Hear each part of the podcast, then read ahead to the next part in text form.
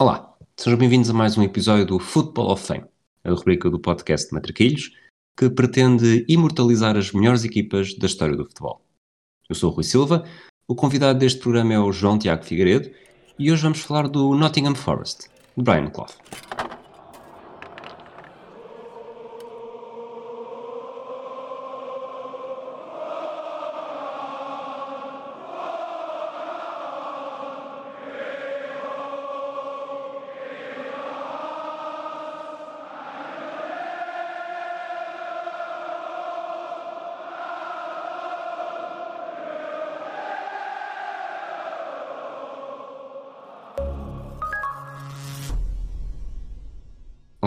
É que estás?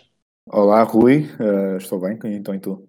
Também, obrigado. Diz-me uma coisa, esta uma pergunta já para, para começar a abrir. Uh, concordas que o Nottingham Forest é uma das melhores equipas da história do futebol ou terá só uma história bastante interessante para interessante, com glórias, mas não o suficiente para entrar neste, neste top?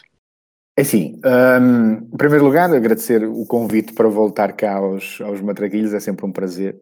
Um, sobre a pergunta em si, o que é que eu diria? Não será à partida, uh, quando pensarmos nas, nas, nas grandes equipas, uh, futebolisticamente falando, não será a partir dos primeiros nomes que virá à cabeça quando pensarmos nas melhores histórias e, sobretudo, nas histórias mais improváveis, eu creio que nada supera o, o feito do, do, do, Nottingham Forest que, que, vamos falar, que vamos falar hoje. Acho que é, sem dúvida nenhuma, o maior conto de fadas da história do, do futebol.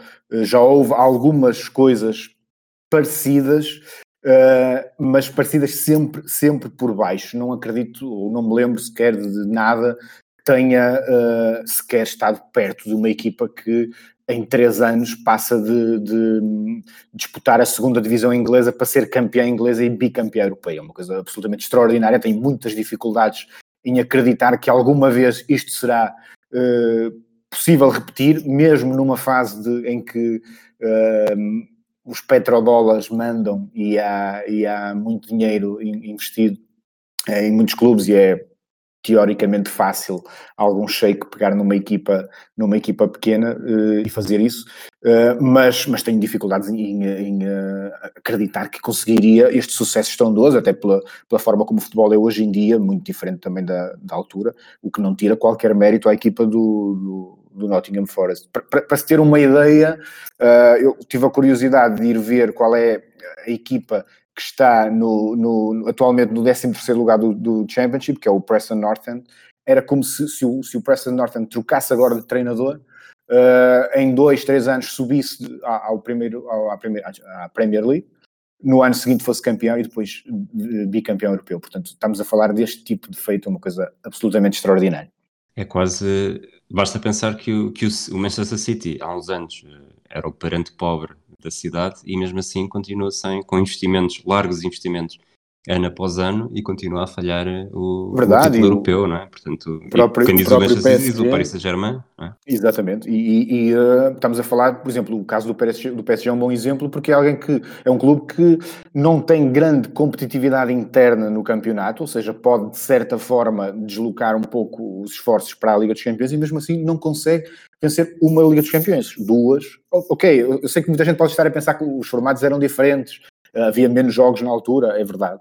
Uh, mas, mas, mas não, acho que não retira, não belisca em nada o tamanho do feito do, do, do Nottingham Forest. Aliás, por uma, por uma coisa que também é bom, é bom reforçar, o que aconteceu na altura não foi o Nottingham Forest remodelar completamente a equipa, chegar um treinador, remodelar a equipa, Exato. contratar jogadores de top e, e, a partir daí explodir. Não, foi pegar nos mesmos jogadores que lutavam para não descer naquele, naquela altura no segundo escalão inglês e passarem a ser vários deles, meia equipa, bicampeão da Europa.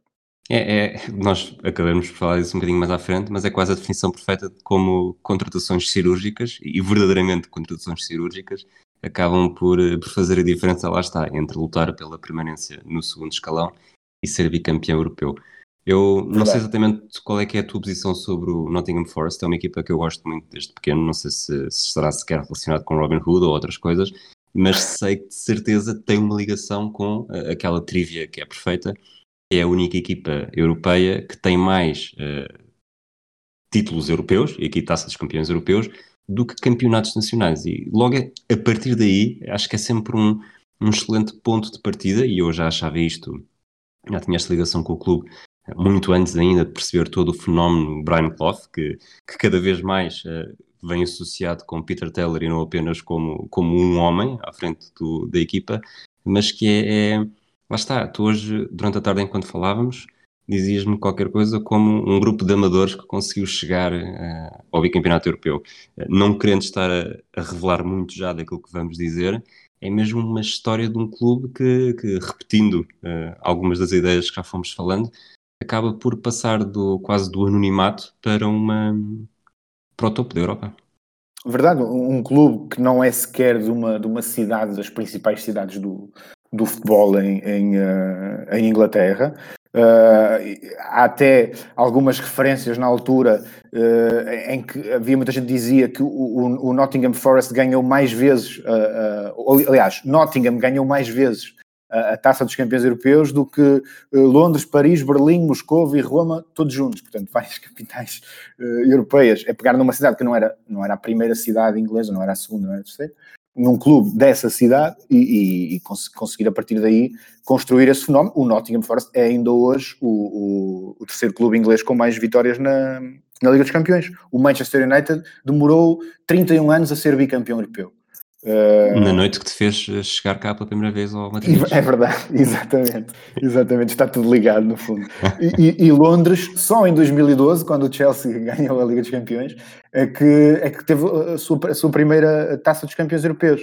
Uh, portanto, não deixa de, de, ser, de ter alguma piada este, este feito do, do Nottingham. Aliás, ganhar a Liga dos Campeões no ano de estreia, ou a Taça dos Campeões Europeus no ano de estreia, é, é raro, é raríssimo. Eu, por acaso estive a ver as equipas que o, que o conseguiram. É algo que o Real Madrid? É, o Real Madrid ganhou a primeira, é fácil, o, é? o, Inter, uh, uns anos mais tarde, o, o Celtic, um, em 67, o Nottingham e o Aston Villa. E ficámos por aí. Não há mais nenhuma equipa que no ano, que no ano em que se estreou na Liga dos Campeões ou na Taça dos Campeões Europeus tenha, tenha ganho. Quanto mais depois defendido com sucesso. Aliás, também não são assim tantas as equipas que ganharam mais do que uma do que uma taça dos campeões uh, europeus uh, seguidas. Temos também o Real Madrid, como dissemos, o Benfica. Depois, do, depois do Nottingham Forest, uh, se espero não estar, isto estou, estou a dizer isto de cabeça, mas houve o. Portanto, houve o Milan e o depois Milan, do Milan sim. só o Real Madrid agora nos últimos Só o Real Madrid, que já tinha feito antes.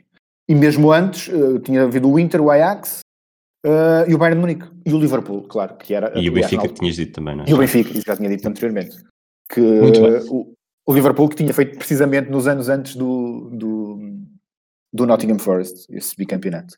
Exatamente. Vamos então avançar um bocadinho para, este, para o enquadramento de, de que clube era este e, e quem eram estes homens uh, ao leme. Eu faço uma primeira pequena introdução, depois peço também um, um comentário.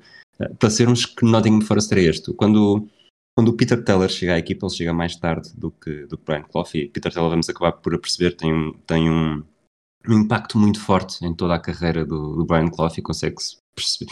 Eram, eram é, uma mistura de, de, um casamento que tinha muito, muito uh, alguma intriga e, e, muita discussão à mistura, mas que na verdade juntos foram sempre muito melhor do que, do que separados. Então o Peter Thiel dizia que o, que o Nottingham era gerido como uma coletividade local de cricket, Uh, o City Ground tinha cerca de médias de 12 mil nas bancadas antes da, da sua chegada e em comparação o número triplicou uh, no ano do primeiro título, primeiro e único do campeonato inglês em 77-78. Uh, eh, o Clough chega ao Nottingham Forest a 6 de janeiro de 75, o clube estava na segunda divisão, tinha descido em 72, estava longe dos lugares de subida, tinha tido cinco treinadores nos sete anos anteriores e para termos é, uma primeira ideia de como estava muita da espinha dorsal, eh, o Martin O'Neill e o John Robertson, dois elementos eh, fulcrais no meio campo deste Nottingham Forest, estavam na lista de transferências. Também na equipa, o, muito jovem ainda, o Viv Anderson, que seria o lateral direito, e o Ian Boyer, um, um médio centro. No o anúncio do Brian Clough, que é preciso lembrar que nesta altura já tinha, tinha passado pelo Leeds, os tais 44 dias, tinha tido uma época um bocado discreta no Brighton, na, no terceiro escalão, e sobretudo tinha sido, tinha subido e sido campeão com o Derby County, portanto ele tinha nome no futebol inglês e nos primeiros 12 dias após o seu anúncio foram vendidas uh, 4 mil libras de bilhetes de época, uh, o que na altura era, dizia muito. O Nottingham Forest tinha duas participações na Taça das Cidades com Feira, tinha perdido para o Valência em 61-62 na primeira ronda, para o Zurique em 67-68 na segunda, depois de ter eliminado o Eintracht de Frankfurt. O melhor que tinha conseguido no, no campeonato inglês foi um segundo lugar, em 67, eh, durante um período de 15 anos consecutivos que tinha estado no primeiro escalão entre 57 e 72 ignorando os títulos de escalões inferiores. Uh, tinha apenas dois troféus relevantes, a Taça de Inglaterra em 1898 contra o vizinho Derby County e em 1959 contra o Luton Town.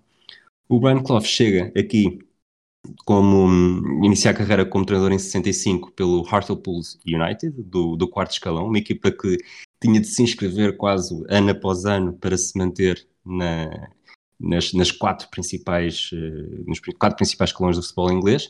Uh, depois de dois anos esteve, foi, deu o salto para o Derby County, onde durante seis temporadas uh, conseguiu, lá está, conseguiu subir ao primeiro escalão, conseguiu ser campeão e levar a equipa a uma meia-final da Taça dos Campeões Europeus. Depois teve a tal temporada no Brighton e os 44 dias no Leeds, no início desta época, 74-75. Depois, uns meses desempregado, chega no tal dia 6 de janeiro de 75, o Nottingham queria, acima de tudo, que ele pudesse repetir o que fez no, no Derby County e, e é um bocado por aí que te lança a pergunta. Uh, o, a carreira do, do Brian Clough até chegar aqui é um bocado errática, porque ele, não, não falei, mas ele era um, um goleador uh, nato. Aliás, ver o, as estatísticas deles no, na, na, segunda divisão, tanto ao, ao, serviço do Middlesbrough como do Sunderland, parece que são números de Jardel, basicamente, 30, 40 uh, ano após ano, sempre no segundo escalão, sem conseguir subir. Depois tem uma lesão muito grave, uh, uma lesão que, que, basicamente acaba com a carreira dele, ou regressa um, mais de um ano depois, faz os únicos três jogos que tem na carreira na primeira divisão, mas já não era o mesmo Brian Clough. Depois, uh, quarta divisão, primeira divisão, terceiro escalão, depois chega aqui. tudo bem que era uma realidade muito diferente, mas, mas o próprio Brian Clough era uma pessoa, uma personalidade muito diferente. Sim, era, era uma, uma figura, como se, como se costuma dizer. E aliás, a, a própria uma coisa, a escolha de, de, clubes e a carreira dele não é, não é. Se nós olharmos para a carreira do, do Brian Clough, portanto, os clubes que tu disseste, o, tanto o Hartlepool United, depois o, o Derby County, onde consegue um feito, um prenúncio quase, um teaser para aquilo que ia fazer no, no Nottingham Forest, ao, ao, subir a equipa e depois ser uh, campeão inglês, sempre aí a par do, do, do Peter Taylor, do, do, grande, do, grande, do grande companheiro. Depois, portanto, Brighton, uh, Leeds, uma experiência falhada uh, no Leeds que dura, sem o Peter Taylor na altura, que dura 44 dias. É, é engraçado também perceber essa passagem do, do Brian Clough pelo, pelo Leeds, porque o Leeds era treinado na altura, antes da, da, sua passagem pelo Don Revie, que era o suposto arquirrival, se, se, é uma, se é uma expressão que se pode usar no, no futebol do, do mas a verdade é que o Clough várias vezes publicamente criticava tanto o Revie como, como a equipa do Leeds, portanto, uh, aqueles 44 dias que, que ele durou no Leeds explicam-se também muito por essa, por essa forma como foi recebido no balneário de uma equipa que ele passava o tempo a, a usar uma expressão muito de agora, a arrasar, Uh, e de repente estava ali a, a, a treiná-los e, uh, portanto, a situação foi um bocado complicada. Como, como disseste, a, a, carreira dele é um bocado errática no sentido de, de, de, muitos altos e baixos. Os melhores momentos dele foram sempre com o Peter Taylor, junto ao Peter Taylor. O, os piores momentos foram sempre quando estava afastado do, do, do, Peter Taylor. Não é de estranhar, por exemplo, que o início de, do, do Brian Clough no Nottingham Forest, portanto em 1975, Uh, aliás, ele faz uma época e meia sozinho, sem o, o, o Peter, o Peter Taylor, portanto, a, a, segunda metade da época 74-75 e, a, e a época toda 75-76, e, e são claramente os períodos mais, mais difíceis em que, se calhar, no, nos tempos atuais, um treinador não tinha sobrevivido. Ele venceu, por exemplo, os primeiros, uh, dos primeiros nove jogos que fez no, no, no, no Nottingham, vence um jogo. Uh, se calhar noutros tempos ou noutros lugares uh, não tinha feito mais do, mais do que isso. Uh, mas a verdade é que ele acaba esse primeiro campeonato de 74-75 uh, na 16 posição, ou seja, ainda abaixo do lugar que a equipa ocupava quando, quando ele chega, mas consegue garantir a, a manutenção.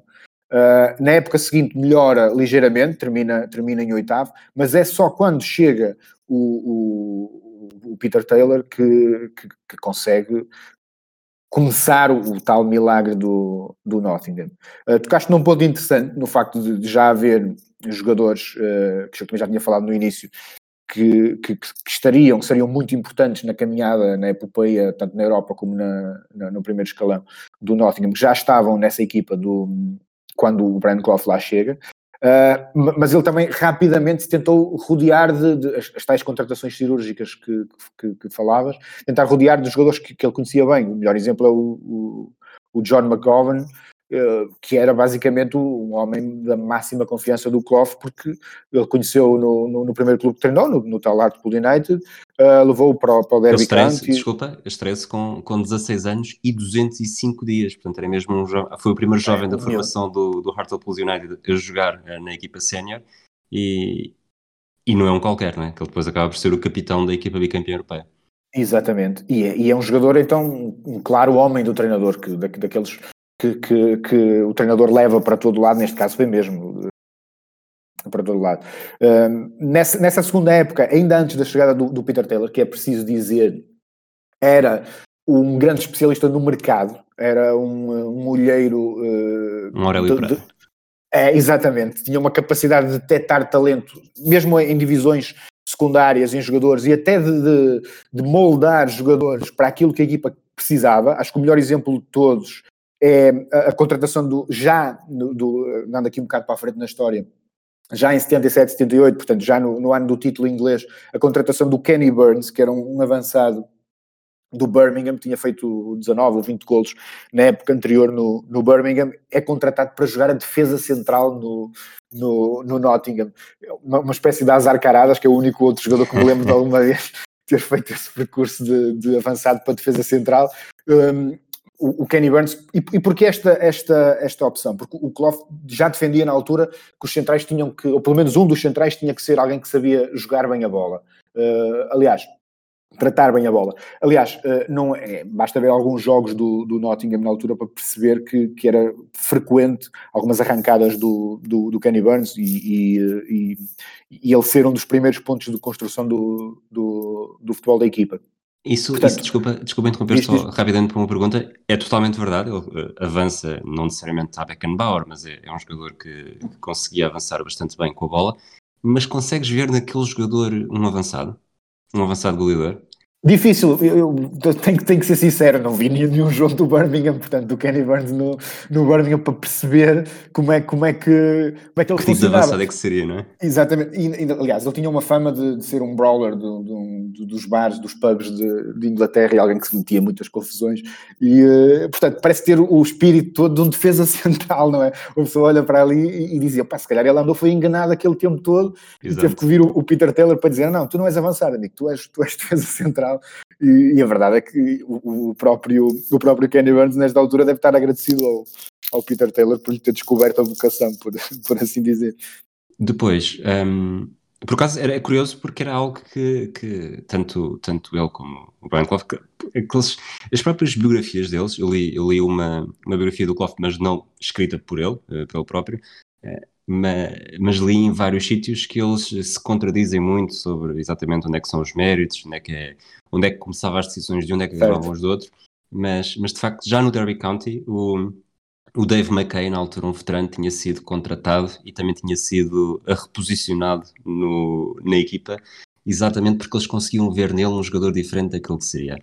E, e tu isso, isso é de treinador. Eu acho que é um bom exemplo do que é, ou um treinador, ou seja, olhar para, para um jogador e perceber que, que aquele jogador pode ser mais útil naquela posição, eu acho que é de treinador. Acho que é um, é um bom exemplo de, daquilo que falámos. Desculpa ter-te interrompido. É mais, não, não, exatamente, é exatamente isso. Depois, uh, mas além do, do Kenny Burns, provavelmente o, aquilo que acaba por ser a maior uh, marca de autor desta dupla é o, o impacto que tem no, no, John Robertson, que já estava, lá está, estava na lista de transferências quando o Clough chega à equipa em janeiro de 75 e, e era, eu não, não lhe vou chamar um Fábio Paim, um jogador desse estilo, mas era alguém que, que tinha demasiado talento para a vontade que demonstrava em campo e para, o, para a vida que levava. E o Taylor chega, percebe que o, que o John Robertson tem imenso talento e exige qualquer coisa como estás no esgoto, social e profissionalmente. És uma desgraça para a profissão, tens de pôr na linha ou desaparecer para sempre. E, e de facto, nós olhamos para, para os jogos do, do, John Robertson que estão disponíveis e ele é um, é um verdadeiro portento na ala a partir do lado esquerdo. Uh, ele é destro, uh, cruza muitíssimo bem com, com o pé esquerdo. Uh, eu acho que ele provavelmente até cruzaria melhor com o pé esquerdo do que, que se tentasse com o pé direito apesar de ser 10, lá está, uh, há um jogo na, na Taça dos Campeões Europeus de 77 78 em que aquilo para mim nunca vi. Nós, por exemplo, em Portugal estou-me a lembrar do Pedro Barbosa que marcava cantos com o pé esquerdo também, volta e meia. Uhum. Mas há um livre frontal, salvo erro, contra o Grasshoppers, em que o. É, é, mesmo, é mesmo frontal, o guarda-redes coloca a barreira e vê-se claramente o Robertson uh, a olhar pelo lado direito, olhar pelo lado esquerdo, a decidir claramente vou bater este livro com o pé direito ou vou bater este livro com o pé esquerdo. Portanto, ele era, era a nível de talento. Um pouco como o eh, Fernando Chalana, não é? uns anos mais tarde, também se dizia que, que era o melhor pé esquerdo, afinal era destro e nunca ninguém sabe muito bem hoje em dia se era esquerdino, se era destro. Exato.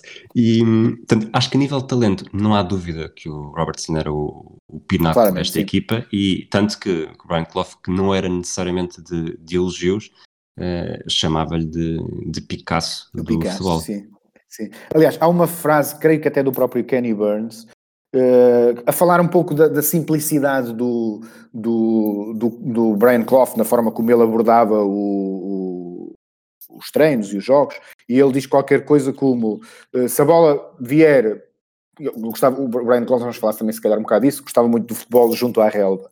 Uh, e ele dizia, se a bola vier pelo, pelo ar, para no chão e chuta. Se a bola vier pelo chão, chuta. Se estiveres apertado, está o Robertson que é lá de fazer alguma coisa.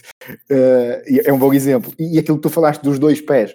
Há um, há um, documentário que eu vi também agora recentemente, que é o I Believe in Miracles, que chegou a estar na Netflix, mas não é difícil de encontrar na net, que é sobre esta epopeia do, do Nottingham Forest, com especial enfoque até ao, ao, primeiro título europeu, pois o segundo é ali passado muito a correr, tem, que tem relatos de praticamente todos os jogadores da, da altura, e o, e o John McGovern, uh, a falar do, do, do, Robertson, na altura dá um exemplo que é o do, o do Ryan Giggs, que ele diz que era um jogador parecido com, com o Ryan Giggs, com uma diferença, que o Robertson tinha dois pés. Exato, exato, perfeitamente. Depois, uh, vamos entrar nesta época de subida de divisão. Uh, esta, uhum. lá está, a primeira época em que o Clough e o Taylor estão juntos. Uh, não começa bem, mais uma vez. Aliás, eu acho que é quase comum a todos os inícios de temporada, pelo menos até aqui do, do Clough, é que as, equipas, as suas equipas nunca começam bem. Neste caso foi três empates e uma derrota nas primeiras quatro jornadas. Uh, depois os resultados começam a aparecer e mesmo assim uh, acontece algo que, que era utilizado muitas vezes uh, ao longo da sua carreira, que surgia sempre interesses de outras equipas e ele aproveitava, tanto ele como o Peter Teller, aproveitavam para ganhar um bocadinho mais de dinheiro e tentar forçar um, um contrato melhor. Uh, chega a ter tudo acordado para regressar ao Derby County, uh, de onde ele tinha saído de uma forma muito, muito polémica, talvez de alguma forma a fazer lembrar o verão quente do Futebol Clube do Porto em 1980, quando há, quando há o, a greve do, dos jogadores, uh, e neste caso também se chegou a falar da greve dos jogadores do Derby County, contra a direção que tinha, que tinha aproveitado as férias de um dos diretores que tomava decisões para forçar a saída do, do Brian Clough. Uh, mais tarde está também na shortlist da seleção inglesa para suceder ao, ao Lon Revy, mas é relegado para segundo plano e a federação acaba por escolher Ron Greenwood. Uh, ainda assim, durante um ano, tanto o Clough como o Taylor acumulam a posição no Nottingham Forest há de responsáveis pela seleção jovem de Inglaterra, que na altura ainda não era necessariamente aquilo que é hoje. Uh, nesta temporada, terminam no terceiro lugar, conseguem a subida.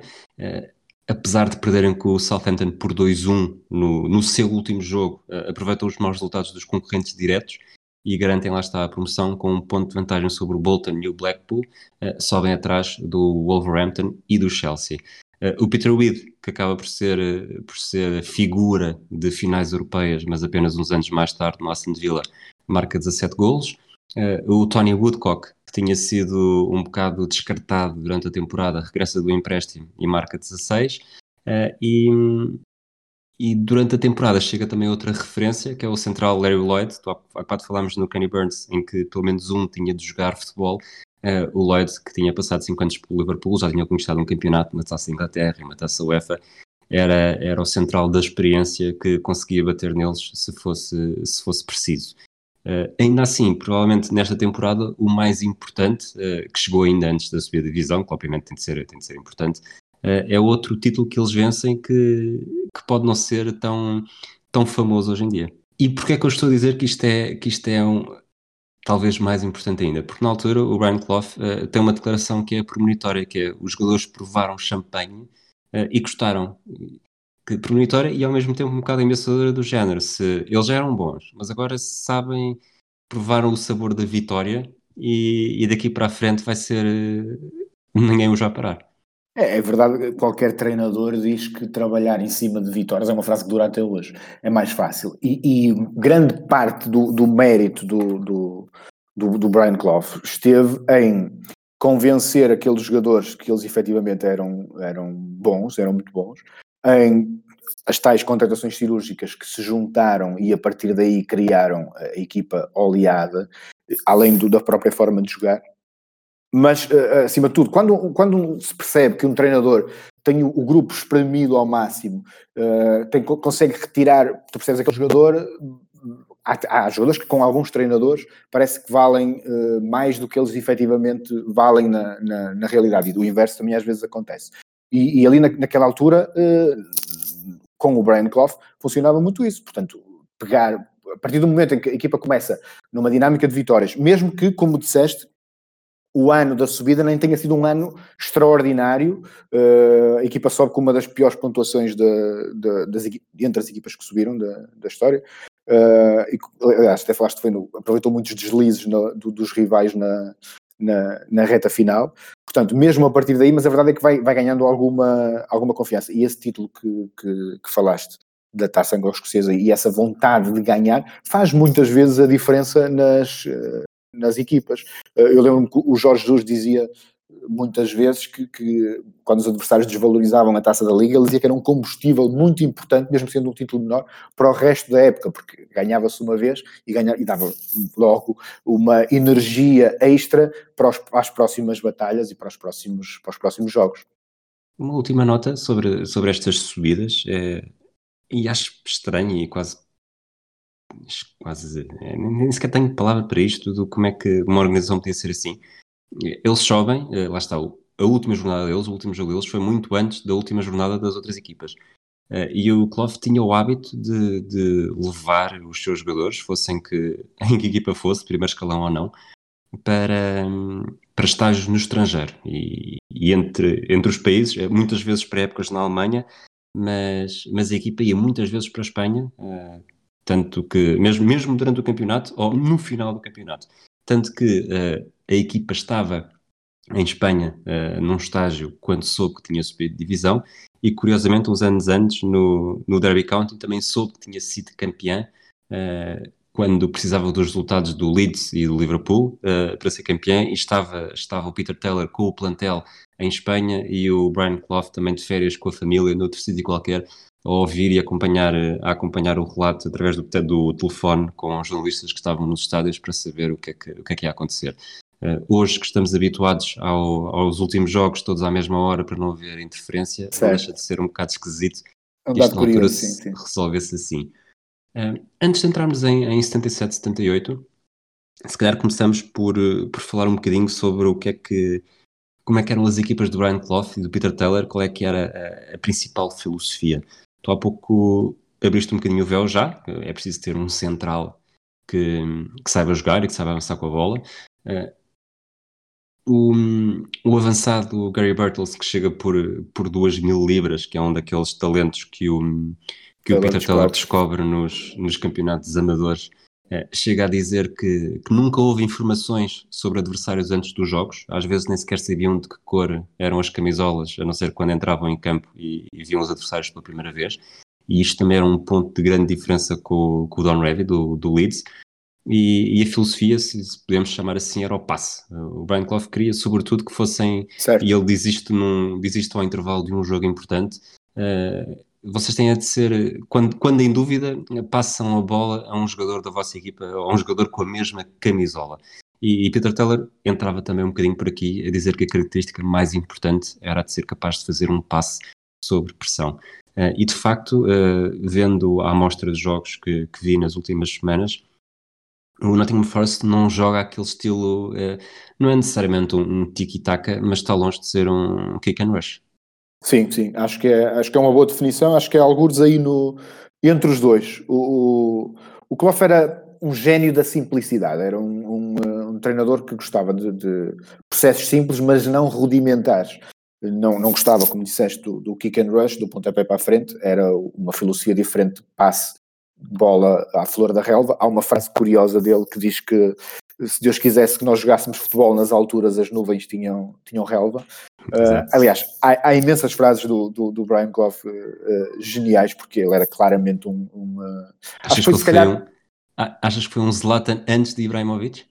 É possível, a nível de ego, pelo menos estavam, estavam equiparados, aliás. Uh, uh, o, a, a outra, buscando outra frase dele, falando disso do, do ego, uh, ele diz que já no final da carreira, que o maior erro da, da carreira dele foi, foi dizer tantas vezes que ele, era, que ele era tão bom, porque as pessoas iam acabar por perceber isso.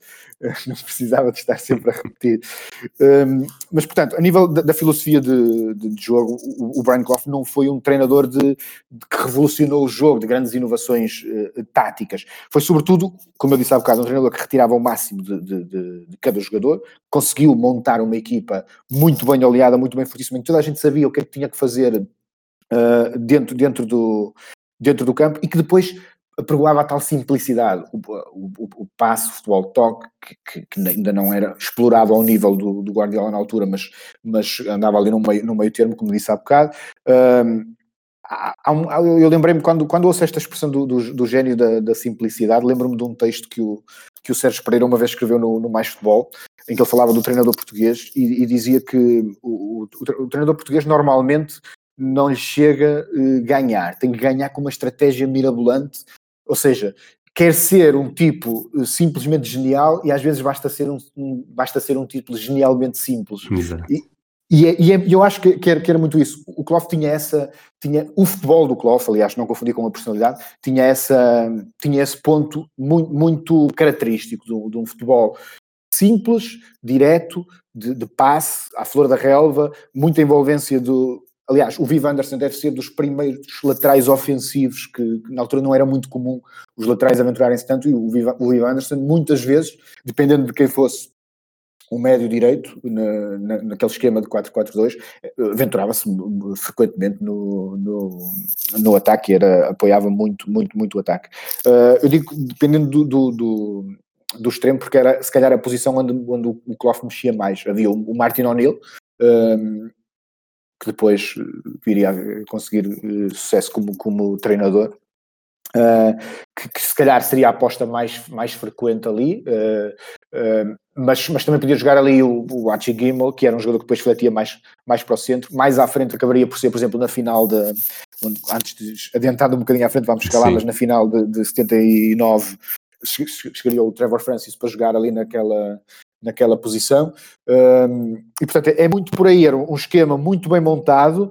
Uh, em que os extremos eram se calhar a chave do, do, do jogo, não eram aqueles extremos típicos de, de, ir à linha e cruzar. O Robertson era um, fletia muito, aliás, por aquilo que falámos de ser um, um destro a jogar à esquerda, embora, embora uh, funcionasse, embora trabalhasse muito bem com o pé esquerdo, Uh, era, alguém que vinha muito para o, para o, para o centro, que conseguia em, em, certos momentos aproximar o esquema do, do, do, do 4-3-3 uh, e pronto, e, e, era esses processos simples acabaram por fazer o sucesso da, da equipa do, do, do Brian Clough, com uma estrutura que nestes três anos pouco oscilou. Eh, quando, quando digo pouco oscilou, falo de nomes de jogadores. Há ali uma outra troca, eh, Sim. mas também não era tão frequente como agora, é verdade, eh, essas trocas. Mas, mas a verdade é que a equipa estava muito bem oleada, uma máquina muito bem oleada por, por esta dupla que se complementava muito bem, portanto, o Brian Clough e o Peter Taylor.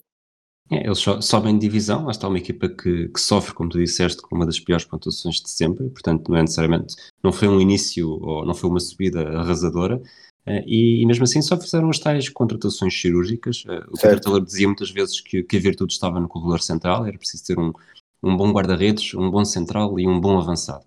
Uh, então comecemos pela baliza. Para a baliza chegou o Peter Shilton, mas só chega já com o campeonato em andamento, o campeonato que, que começa sem reforços Aliás, peço desculpa. O campeonato começa. Kenny Burns. O sim. Kenny Burns é o primeiro reforço, é o, único, é o primeiro que começa, uh, o único que começa o campeonato. Lá está o central que, que, sabe jogar, o antigo avançado que passa à central que sabe jogar com a bola.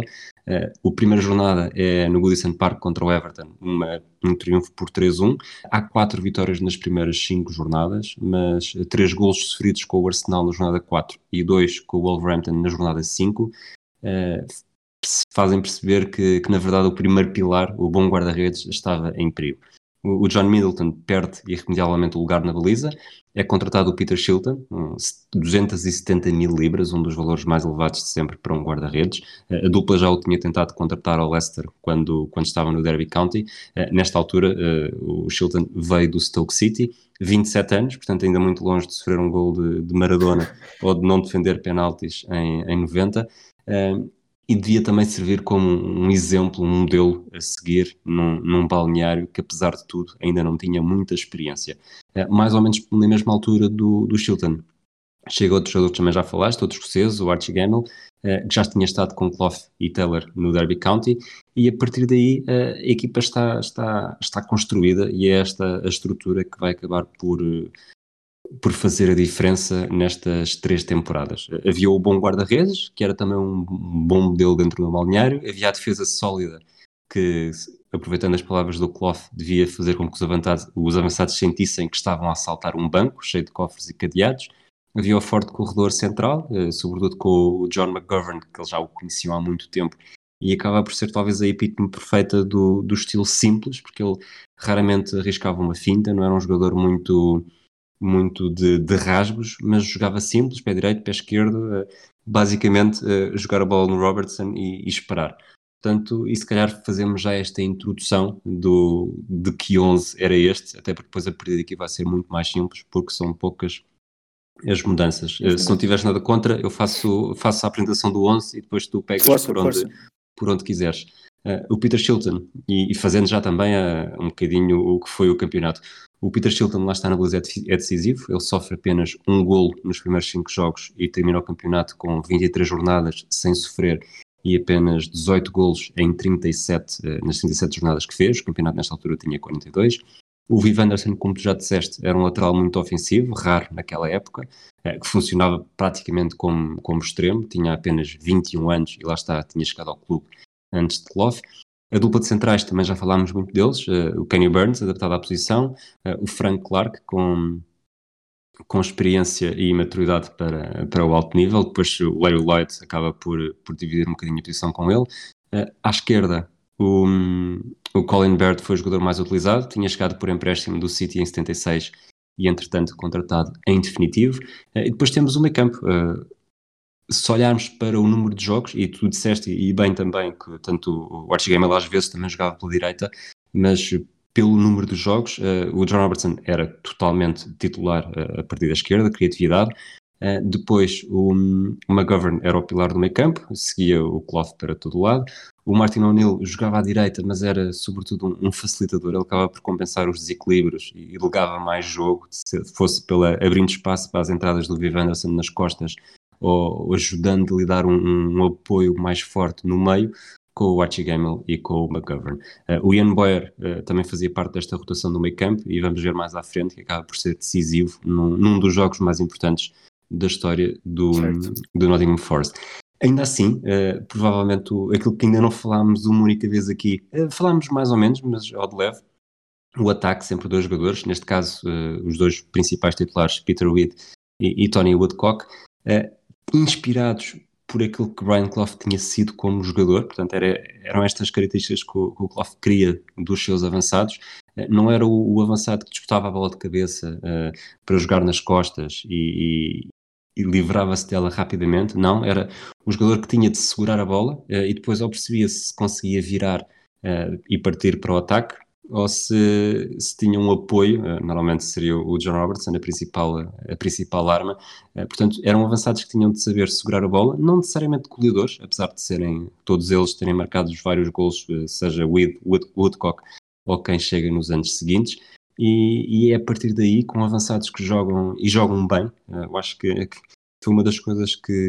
O do Peter Reed não cheguei a ver nenhum jogo, até porque não está nenhum disponível no, no futebol, mas tanto o Tony Woodcock como o Gary Burtles, que se vai estrear uh, com. Ele estreia-se na segunda divisão ainda, mas faz só um jogo e na altura certo. não corre nada bem. Mas, mas também o Gary Burtles, canhoto, uh, acaba por, acabam por ser todos eles muito, muito inteligentes e talvez avançados, mas não é demasiado, mas muito modernos para a era em que jogavam.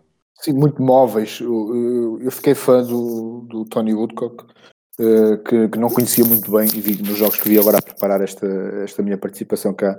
Fiquei fã do, do, do, do jogador, uh, um jogador muito móvel que vinha muitas vezes uh, buscar jogo. Eu acho que era também um dos segredos dessa, do ataque, sobretudo da equipa do, do, do, do Nottingham, até abrir os tais espaços para o, para o Roberts na frente. E portanto, eu acho que nesta, nesta fase do, do, do, portanto, do título de, 77, 78, onde eles são, onde eles são campeões ingleses, uh, acho que é um dos jogadores-chave, claramente, da, da equipa. A dupla com, o, com o Peter Reid funcionava, funcionava muito bem, tanto é que eles marcaram os dois quase 20 gols cada um no, no, no campeonato e, uh, e, e, a estrutura toda, lá está, como, como eu digo sempre, bem montada, faz com que, que estas individualidades se, se destaquem e, e o Woodcock era claramente, claramente uma delas.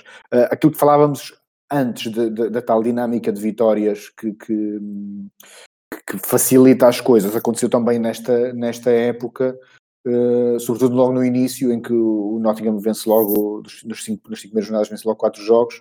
Uh, e, e a, a, perspectiva seria de toda a gente, ok, eles vão fazer uma época tranquila, mas ninguém os valorizou, os valorizou muito.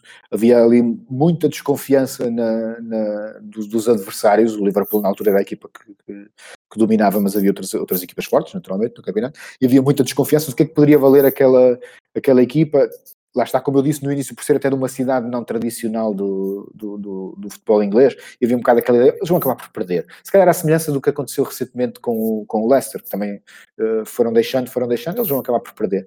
Uh, mas, mas, a coisa não, não aconteceu. Há uma, o Quisermos, desculpa, estava a pensar, se queremos adaptar ao futebol português, talvez o caso mais, mais parecido que tínhamos tido nos últimos anos, deste início assim, uh, o Leixões, em 2008, 2009, que até dezembro estava Sim. a lutar pela liderança, não é? Era como se o Leixões não tivesse caído e acabasse. acabasse o Famalicão também há dois anos fez uma coisa parecida, também, há exato, dois anos exato. Uh, também fez uma coisa parecida, sim. Uh, e sim, é verdade, era... Olha, o Famalicão era um bom exemplo, porque tinha subido nesse ano. Portanto, se, pois, tivesse, pois. Por ali, se tivesse ido por ali fora, teria sido um exemplo perfeito. E hoje estaríamos aqui a falar do Famalicão. Eu não tinha tempo para vir campeão europeu, mas campeão europeu, pelo menos. uh, mas pronto, mas é, mas, é, mas é muito isso. Foram, foram deixando ir, uh, não podiam fazer grande coisa, mas foram deixando ir e tentando. Se calhar não, não, foi, não foram tão valorizados no início. E há, há um jogo-chave que é a vitória em, uh, em Manchester, frente ao Manchester United. O, Nottingham Forest vence, vence por, por 4-0 e acho que a partir daí a Inglaterra toda olhou de forma diferente para aquela equipa do, do Brian Clough. Havia a memória do que, do que, do que havia feito no, no, no Derby County, os próprios rivais começam a elogiar o futebol do, do, do, Nottingham, que era um futebol agradável, um futebol muito interessante de seguir, e, e, esse jogo do, do no, no Man United acaba por ser um jogo, se calhar, fundamental na, na caminhada do, do Nottingham Forest nessa, nessa temporada, que depois foi, foi o, o, final já não foi tão bom como, como, como o início, mesmo tendo sido campeão a quatro ou cinco jornadas do, do, do final e com uma vantagem ainda grande sobre o, sobre o Liverpool. Também na altura, já está, já estavam também a disputar o, o título, o título europeu e, portanto, o, o, equipe, os esforços estavam, uh, divididos entre as duas, as duas competições. Há também, já agora, já que estou para, nesta época de 77, 78, toco também no, no, no pormenor da Taça da Liga, que foi outro título que, que, que o Nottingham ganhou este ano, uh, venceu precisamente o Liverpool na, na final, um, um, jogo decidido com um penalti um, duvidoso, um penalti duvidoso, estou a ser simpático porque a falta foi fora da área. E, e há uma, eu estou, a, buscar também este episódio porque há um, há um vídeo interessante num, num documentário sobre, sobre esta altura cá no, no YouTube, em que em que há uma entrevista do, curiosamente, do Peter Taylor, que, que normalmente as entrevistas eram mais Clough, mas em que o Peter Taylor está a fazer uma espécie de flash interview no final, agarrado ao, ao, ao John Robertson, e o jornalista fala do lance do, do, do penalti, e o Peter Taylor diz: sim, sim, não, não temos dúvidas. Aliás, as vossas câmaras de certeza que vão mostrar que, que, que isto foi dentro. E o jornalista diz-lhe assim um bocado a medo: pois, mas é que uh, as, as câmaras estão a mostrar que, que foi fora, sabe?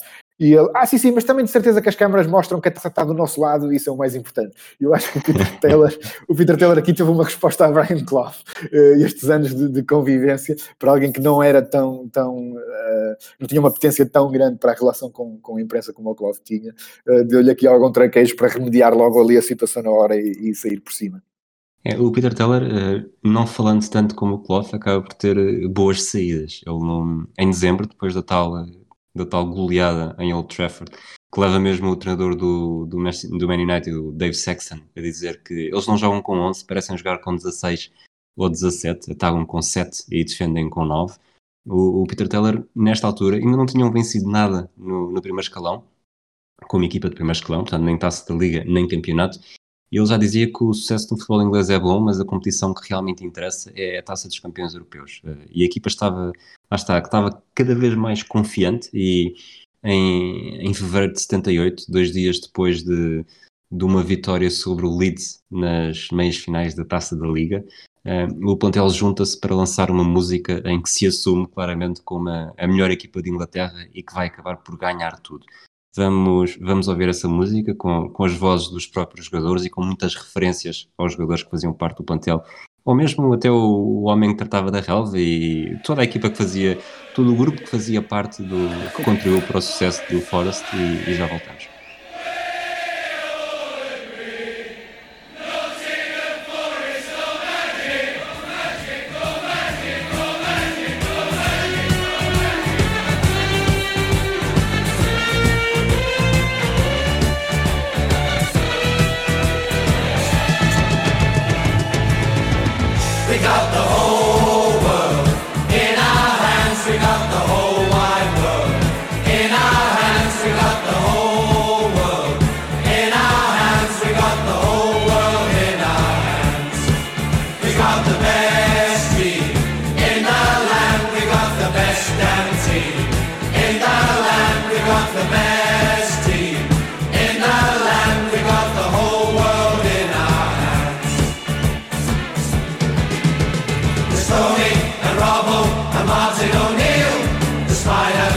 they'll never yield. There's Archie, the gamble, all over the field. We've got the best team in the land.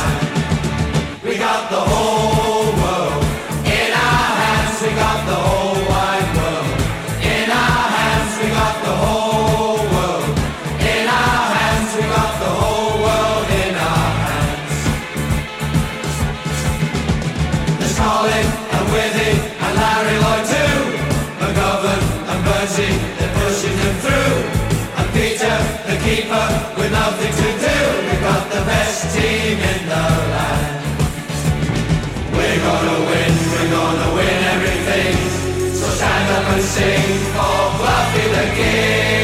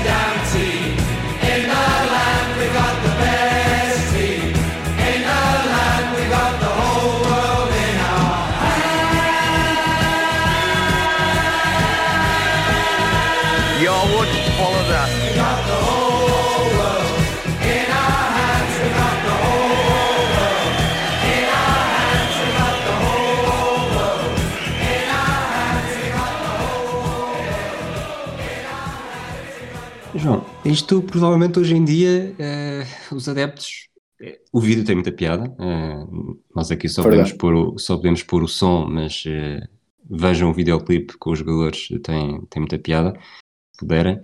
E hum, hoje em dia, provavelmente os adeptos, achando piada, também ficariam, oh, lá estão estes a, a, a jinxar o, o, que vem para aí. Mas a verdade é que Nottingham Forest era mesmo a melhor equipa e, e lá está, lançou os foguetes antes da festa, mas houve mesmo festa eh, e uma festa que, além da taça de liga contra o Liverpool, houve o campeonato eh, que foi ganho, tecnicamente eh, também ao Liverpool, 7 pontos de vantagem, numa última jornada em Anfield, com os jogadores do Liverpool a fazerem a passagem de testemunho e a aplaudir os jogadores do Nottingham Forest na entrada em campo.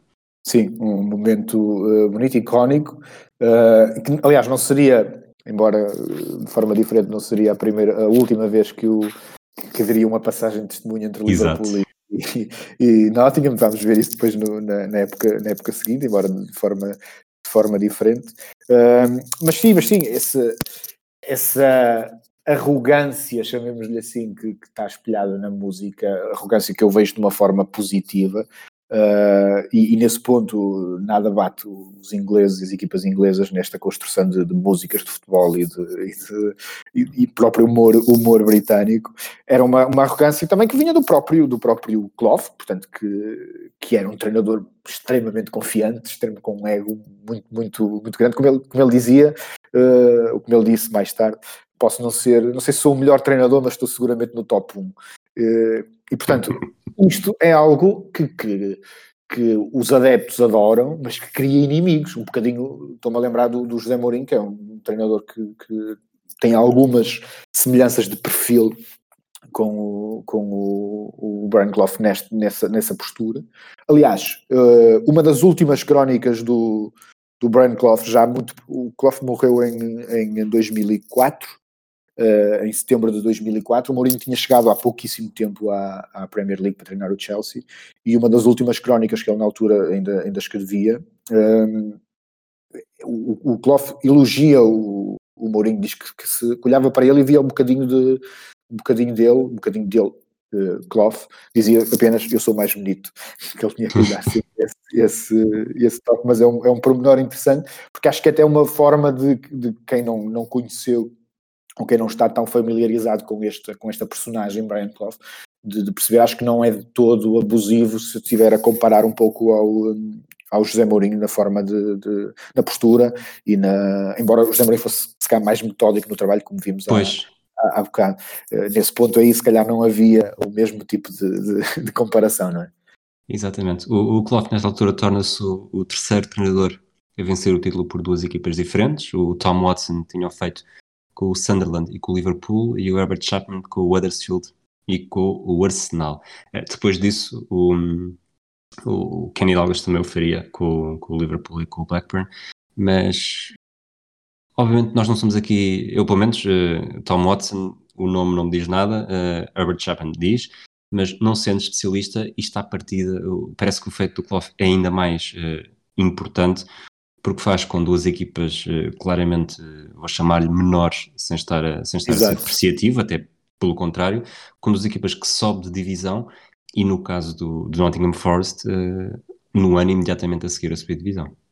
Exato, é isso, é um, é um, feito extraordinário. Quando, quando, se o feito em si é extraordinário, pensarmos que, que o conseguiu com o Derby County, ser campeão com o inglês, com o Derby County e com o, o Nottingham Forest, leva para um, para um, um nível ainda, ainda superior, por muito que o futebol hoje seja, seja diferente, uh, não é tão diferente assim para que na altura fossem o Derby County e o, e o Nottingham fossem dois colossos, não eram? Eram o... O Lusitano e o Juventude? O Juventude é a mesma cidade, não é? Mas o, o... Sim, eram ali cidades vizinhas, mas, mas... sim, tem, tem essa curiosidade que por acaso ainda não falamos, de serem, de serem uh, rivais, não da mesma cidade. A cidade de Nottingham é o Notts County, o, o, o, rival de cidade. O Leicester também é ali perto, curiosamente, portanto, outro clube que depois, de fora do, do, do, dos, clubes, dos clubes mais comuns, conseguiu também chegar ao título, embora bastantes anos mais tarde, e também ali daquela, daquela região, mas o, o, o Derby County e o, e o Nottingham Forest, sim, dois clubes, dois clubes rivais, isso e, e, e, não sendo dois dos principais, não sendo Liverpool, não sendo United, não sendo esses clubes mais tradicionais de, de Inglaterra, uh, torna esse feito, e percebendo que é uma lista tão restrita de treinadores que, que conseguiram ser campeões por, por duas equipas, torna esse feito ainda mais uh, digno de, de registro. Depois, época 78-79, uh, a estreia do Nottingham Forest na Taça dos Campeões Europeus, o regresso de Clough e Taylor, mas ao contrário daquilo que se podia esperar, não há necessariamente, aliás, não há investimento no plantel e até acaba por ser o, o Peter Reed, que tinha feito 19 golos na época do, do título, é vendido ao Newcastle e na tal lógica de rei morto, reposto, uh, abre espaço para o, para o Gary Bertels, que estava no clube desde 76, mas só tinha feito aquele jogo, um jogo oficial ainda na segunda divisão, uh, que na altura joga no meio campo e leva o Clough a dizer-lhe que, que o clube devia despedir o treinador se alguma vez decidisse, decidisse colocar novamente o Bertels no meio campo e ele vai, vai para o ataque e de facto acaba por ser uma temporada bastante positiva para ele. Sim, sim, sem dúvida. Uh, é, é, curioso uh, pensarmos à luz do que, do que sabemos hoje que num ano temos, o, o, como disseste há pouco, o Peter Taylor a falar que o objetivo da equipa é, é já, já fala em Taça dos Campeões e, e, e, preparar da melhor forma essa, essa estreia na, na, na, prova, e depois no ano a seguir a equipa aparece vendo um dos melhores marcadores da equipa, não sei se esse não foi o melhor marcador, não tenho agora, não consigo precisar, uh, e, e, e, aposta num jogador que, que, que, era um jovem, que já estava lá no, no plantel, mas que praticamente não jogava, e que, e pronto, e passa a ser uma, uma opção regular e que forma com o Woodcock uma, uma dupla que, que, que, seria decisiva. Aliás, o, o Gary Bartels marca o primeiro gol da caminhada do, do, do Nottingham Forest nessa, nessa taça dos campeões europeus, no, no, no, jogo com o Liverpool. Há um dado curioso no tal documentário que, que eu falei há pouco do I Believe in Miracles, uh, em que se vê uma das partes mais engraçadas, são os jogadores todos entusiasmados, e vamos imaginar o, uma equipa que pela primeira vez vai participar na, na taça dos campeões europeus e pensa, para onde é que nós vamos? Madrid, uh, Roma, uh, Paris, Lisboa, e de repente sai-lhes o Liverpool, eles pensaram, epá, corriam o risco de uh, nem sequer sair de Inglaterra, nem sequer sair de Inglaterra, uh, na, na, primeira vez que participam na, na taça dos, dos campeões europeus. Uh, acabou por, por não ser assim, porque à, à custa de dois jogos históricos da, da equipa do, do Nottingham, que, que, que vence o Liverpool em casa por, por 2-0, uh, nesse tal jogo então em que o, o Gary Bartle se estreia logo com com um gol e depois uh, uh, empata, sem, empata sem gols em, em Old Trafford, um jogo em que foi preciso uh, sofrer um, um, bocado, mas que, mas que acabou de forma feliz para a equipa de, de, de, de Brian Clough. É curioso que o próprio Liverpool não queria defrontar o, o, Nottingham Forest. O Liverpool era bicampeão europeu à, à data, aliás, por isso é que estavam os dois na, na, na, prova, duas equipas inglesas, na altura em que havia só um representante de, de cada país, e, e, o Nottingham Forest, se calhar, o Liverpool era a equipa que, se calhar não, de, de, de, todas as equipas presentes, era muito provavelmente a equipa que conhecia melhor o Nottingham Forest e sabia que, que era uma ameaça, uma ameaça grande. Portanto, quando esse capricho do sorteio os colocou uh, frente a frente, uh, nenhum queria defrontar o Liverpool, embora por motivos um bocado. Nenhum queria defrontar um ou outro, perdão, embora por motivos um bocado diferentes. O, o Nottingham, porque os jogadores queriam conhecer a Europa, entre aspas, o Liverpool porque percebia a ameaça que, que era. Portanto, quando falávamos há bocado da passagem de testemunho, está, da segunda passagem de testemunho, estávamos a, a, a referir precisamente a esta, a esta eliminatória em que o Liverpool faz, portanto, o, o, o túnel do, do, dos aplausos do, do não está agora a vir a palavra, o passilho, o passilho, exatamente, os espanhóis que fazem aos campeões, uh, faz isso na época anterior e depois despede-se também, acaba o reinado europeu, portanto, de bicampeão europeu, frente ao Nottingham Forest, uma passagem de testemunho para aquilo que se iria seguir. Uh, a seguir, uh, o Nottingham defrontou agora, o AEK. Antes de, antes de nos centrarmos sim, sim. Na, na campanha europeia, vamos já quase que matar o resto da, da temporada, antes de certo. nos centrarmos exclusivamente. A temporada começa com, com um 5-0 ao Ipswich de Bobby Robson na Supertaça inglesa. Entre a Supertaça e o início do campeonato jogam o torneio Cidade de Vigo, o Celta, o Cruzeiro de Belo Horizonte e o Futebol Clube do Porto. Uh, Nottingham fica no último lugar e perde com o fogo do Porto de António Oliveira e Fernando Gomes por 1-0. Uh, depois, no campeonato, a equipa deu continuidade à série impressionante de jogos sem perder. Durou entre 19 de novembro de 77, uh, dia da derrota em Leeds, na jornada 16, até à jornada 17 da temporada seguinte, 9 de novembro de 78, eh, em Anfield. Curiosamente, aqui também uma, uma passagem de testemunho. Foram exatamente 42 jogos, o equivalente a uma época inteira, um campeonato na altura, uh, com 21 vitórias e 21 empates. Também um bocadinho a provar aquela, aquela filosofia que existia muito na altura, não só a nível nacional como internacional, de ganhar em casa e empatar fora. Uh, aos seis empates nas últimas oito jornadas de 77 78, nós há bocado não falámos, mas o, depois o, a vantagem era tão grande que a equipa acabou por não precisar de vencer muitos jogos. Uh, o Nottingham Forest juntou nove empates nas primeiras 16 de 78 79, inclusive a seis nos primeiros sete jogos. Uh, o campeonato, o Nottingham termina na segunda posição, a 8 pontos do Liverpool, uh, revalida a taça da Liga, a vitória na taça da Liga, com um 3-2 contra o Southampton, mas como, como já toda a gente dizia, e também tu já estavas a começar a, a seguir esse caminho, uh, o que interessava mesmo era a taça dos campeões europeus. Sim, sim, verdade. Aliás, uh, aqui funcionou um pouco ao contrário. Como, como disseste, houve seis empates nos, nos primeiros uh, e uma vitória nos primeiros sete jogos do campeonato, e portanto diluiu-se ali um bocadinho aquele, aquele, aquela dinâmica de vitórias interna que permitiu, na época anterior, aquele início mais fulgurante, permitiu consolidar a equipa na parte a parte inicial da tabela, nos primeiros lugares, e atacar o título, e depois, como tu disseste, porque a equipa já tinha outros pensamentos, sobretudo a partir do momento em que passam o, o Liverpool, e este até foi um ano atípico na, na, nas provas europeias, como, como, vamos ver, nas provas europeias, perdão, na, na Taça dos Campeões Europeus, como vamos ver pelos, pelos finalistas até pelos, pelos semifinalistas. Uh, e portanto, a, a cabeça de, de, de, de Clough e de, de, Peter Taylor e da própria equipa começa a virar-se para a possibilidade de atacar o, o título europeu. O Clough já tinha chegado a umas meias finais com o, o Derby County, perdidas na altura para, para as Juventus como polémica à mistura, e, e, agora era claramente uma oportunidade de ouro, sobretudo depois de afastar o bicampeão europeu, uma oportunidade de ouro para tentar uh, fazer ainda melhor e chegar à final. Como eu ia dizer há bocado, uh, depois do, do do, do Liverpool, uh, a equipa defronta o, o, o de Atenas. O AEK de Atenas tinha afastado o, o Flóculo do Porto na, na ronda inaugural com, com uma, uma goleada, acho que ainda hoje é a maior goleada sofrida pelo Porto nas provas europeias, 6-1. Uh, execo com a que sofreu recentemente com o Julian Lopetegui em Munique, com o Bayern de Munique na altura igualou este, este registro.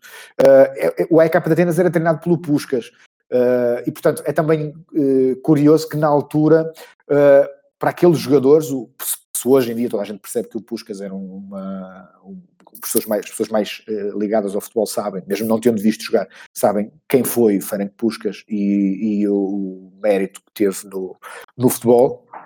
Na altura, aqueles jogadores estavam a ver uma, uma, uma lenda viva que ainda há, pouco, há alguns, alguns anos jogava e que e que, e, portanto, para eles era como contactar com o ídolo. As imagens dos jogadores antes do, dos, dos jogos, a tirarem fotografias com o, o, treinador da equipa adversária, porque era o ídolo deles, é, é, algo curioso também e que mostra aquela ideia do, do, da equipa de amadores a living the dream, a viver o, o sonho que falámos, falámos a, atrás. A eliminatória com o ECAP de Atenas foi mais fácil para Nottingham, uh, 2-1-5-1, uh, portanto já estávamos nos oitavos de final. A seguir apanham o Grasshopper, que protagonizou outra das surpresas desse ano, porque tinha eliminado o, o Real Madrid.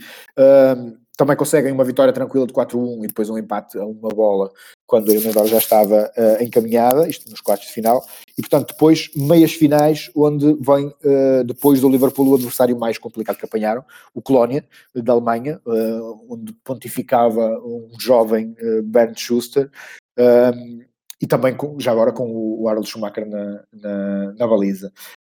Uh, aqui, esta eliminatória com o, com o Colónia tem uma, uma, uma parte, uh, uh, dif, tem uma componente diferente dos dois. Pela primeira vez a equipa vai para a segunda mão a ter que, que, que virar, entre aspas, um resultado. Porquê? Porque empata em casa 3-3 num jogo, num jogo uh, muito bom em, em, Nottingham, um jogo em que o, o Colónia está, está a vencer por, por 2-0, o Nottingham vira para, para 3-2, a jogada do, do, do, terceiro gol é uma, uma jogada incrível do, do Gary Burtles na linha de fundo, que troca as voltas a um, a um, a um defesa do alemão, cruza e uma entrada do Robertson de cabeça vindo de trás uh, leva à loucura os adeptos do, do, do, do Nottingham. Há uma imagem também que eu guardo desse jogo que é do, do imagem de 2-2, que, que, é do, do Ian Boyer, do festejo, em que, dos braços esticados, aquela imagem muito de festejo dos anos 60, 70, uh, em que não, nunca mais me saiu da cabeça depois de ver isso, em que o homem não conseguia esticar mais os braços do que aquilo era impossível. Uh, é uma, uma, imagem também que me ficou. E portanto, o Nottingham vira para 3-2, e depois há um pormenor curioso de, que, em que o, o 3-3 surge uh, numa fase em que já havia alguma euforia nas hostes do, do, do Nottingham pela reviravolta e, e por, por verem a final mais perto, e surge o 3-3, marcado por um, por um, jogador japonês, o Okudera, o primeiro uh, japonês profissional de futebol, que marca na primeira vez que entra, na primeira vez que toca na bola depois de, de entrar. Ele entrou como, como, como suplente, é um remate em que o Shilton é claramente mal batido, uh, mas tem alguma desculpa, porque se forem ver as imagens desse jogo, vão perceber que uh, hoje em dia, quando se queixam de, ma de maus relevados, uh, os anos, os anos 60 e 70 tem alguma coisa a dizer. É um relevado terrível, enlameado. ali no meio daquela lama à entrada da área, o, o Okudeira consegue um remate que não sai com muita força, não sai muito colocado, mas que bate antes de chegar ao, ao, eh, ao Shilton e acaba por lhe passar por, uh, por baixo do corpo. Portanto, o um Nottingham... Jogo, desculpa, um jogo arbitrado pelo português António Garrido. Exatamente, exatamente. Uh, arbitrado pelo António Garrido. O, o Nottingham vai depois para, para a segunda mão. Uh, havia, caiu ali algum pessimismo, porque, porque os alemães iam jogar em casa uh, a segunda mão. O Brian Clough uh, faz uma, uma, algo parecido com o que o Mourinho haveria de fazer na altura do Porto Panathinaikos de 2003, uh, de dizer calma, isto ainda não acabou e nós vamos lá, lá, vamos lá dar a volta. E a verdade é que no jogo, o jogo em Colónia já foi muito diferente, foi um jogo mais preso, mas também porque o Colónia não sabia, entre aspas, muito bem como, como jogar. É aquela, aquela velha história que acontece sempre de que quando a vantagem é curta, a equipa que está em vantagem acaba também por estar mais pressionada quando dois resultados servem. Quando servia ao empate, o empate a zero, apurava o Colónia, o empate a um, a dois, ou a vitória. Uh, e então aquilo cria ali alguma dificuldade, como, como, é que, como é que vamos lidar com este jogo, se vamos para cima deles, se, se vamos aguentar quando o jogo começa, nós estamos apurados, não é? Portanto, há sempre essa dificuldade o Nottingham lidou muito melhor com esse papel de saber que, ok, temos que ganhar este jogo.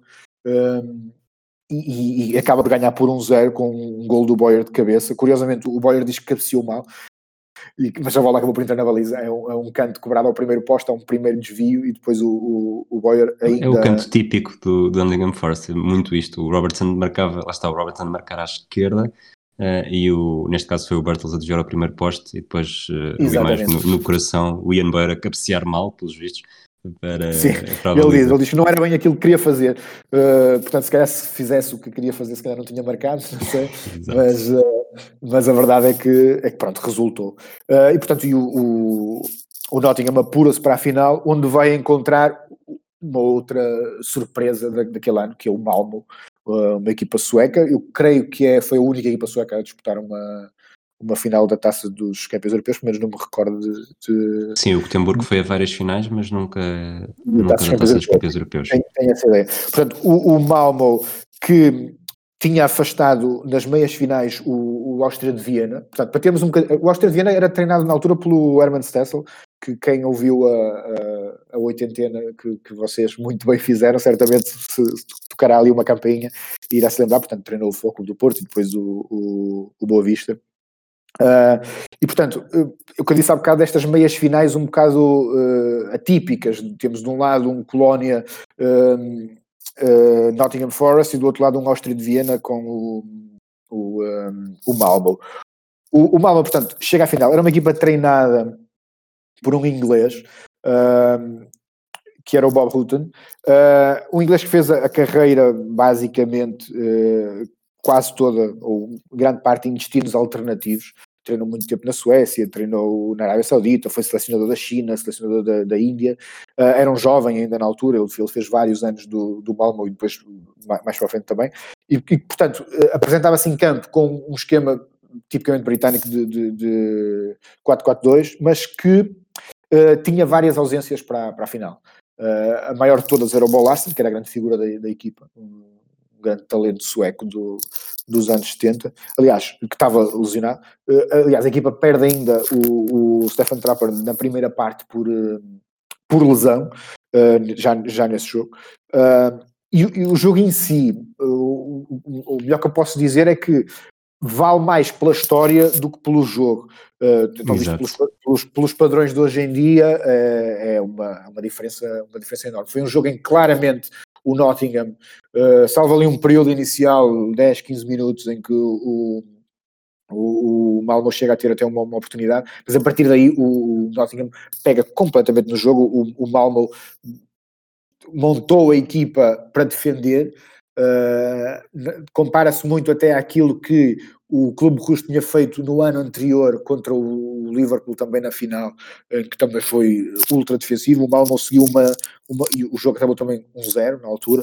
Uh, e, e, e, viria a suceder o mesmo agora nesta, nesta final. Portanto, um Malmo defensivo, um, um Nottingham mais do, dominante, com os tais processos simples que temos vindo a, a falar e que batiam muito na, na, naquela muralha, na muralha sueca, mas que com o tempo foi, foi moendo, uh, foi inclinando o jogo para, o, para o campo e foi tendo oportunidades. O gol surge em cima do intervalo, por uma, uma personagem que eu creio que ainda não, que ainda não falamos aqui, que é, ou, ou melhor, que ainda não falamos ao pormenor, que é o, o Trevor Francis, que foi um jogador contratado uh, no decorrer desta temporada e que foi na altura o primeiro jogador sempre a custar uh, um milhão de, de libras. Uh, mas que, por causa das normas da UEFA, da altura, só pôde jogar na, na final, não, não, podia, não podia jogar antes.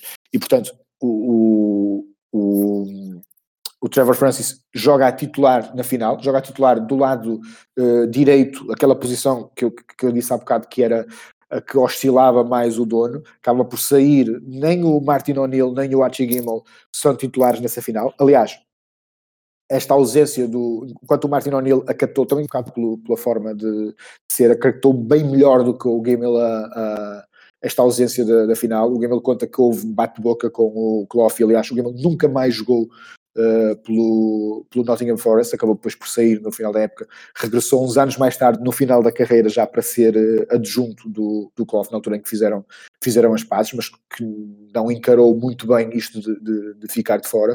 Uh, portanto, o Nottingham apresentou-se com a equipa esperada, com este, esta novidade no, no, no lado direito do, do, do meio campo, portanto, Peter Shilton na baliza, eh, defesa com Viv Anderson à direita, Clark à esquerda, centrais Lloyd Burns, uh, meio campo a dupla McGovern Boyer, Trevor Francis à direita, Robertson à esquerda e na frente o, o, o dupla, dupla de avançados Bertels uh, Woodcock.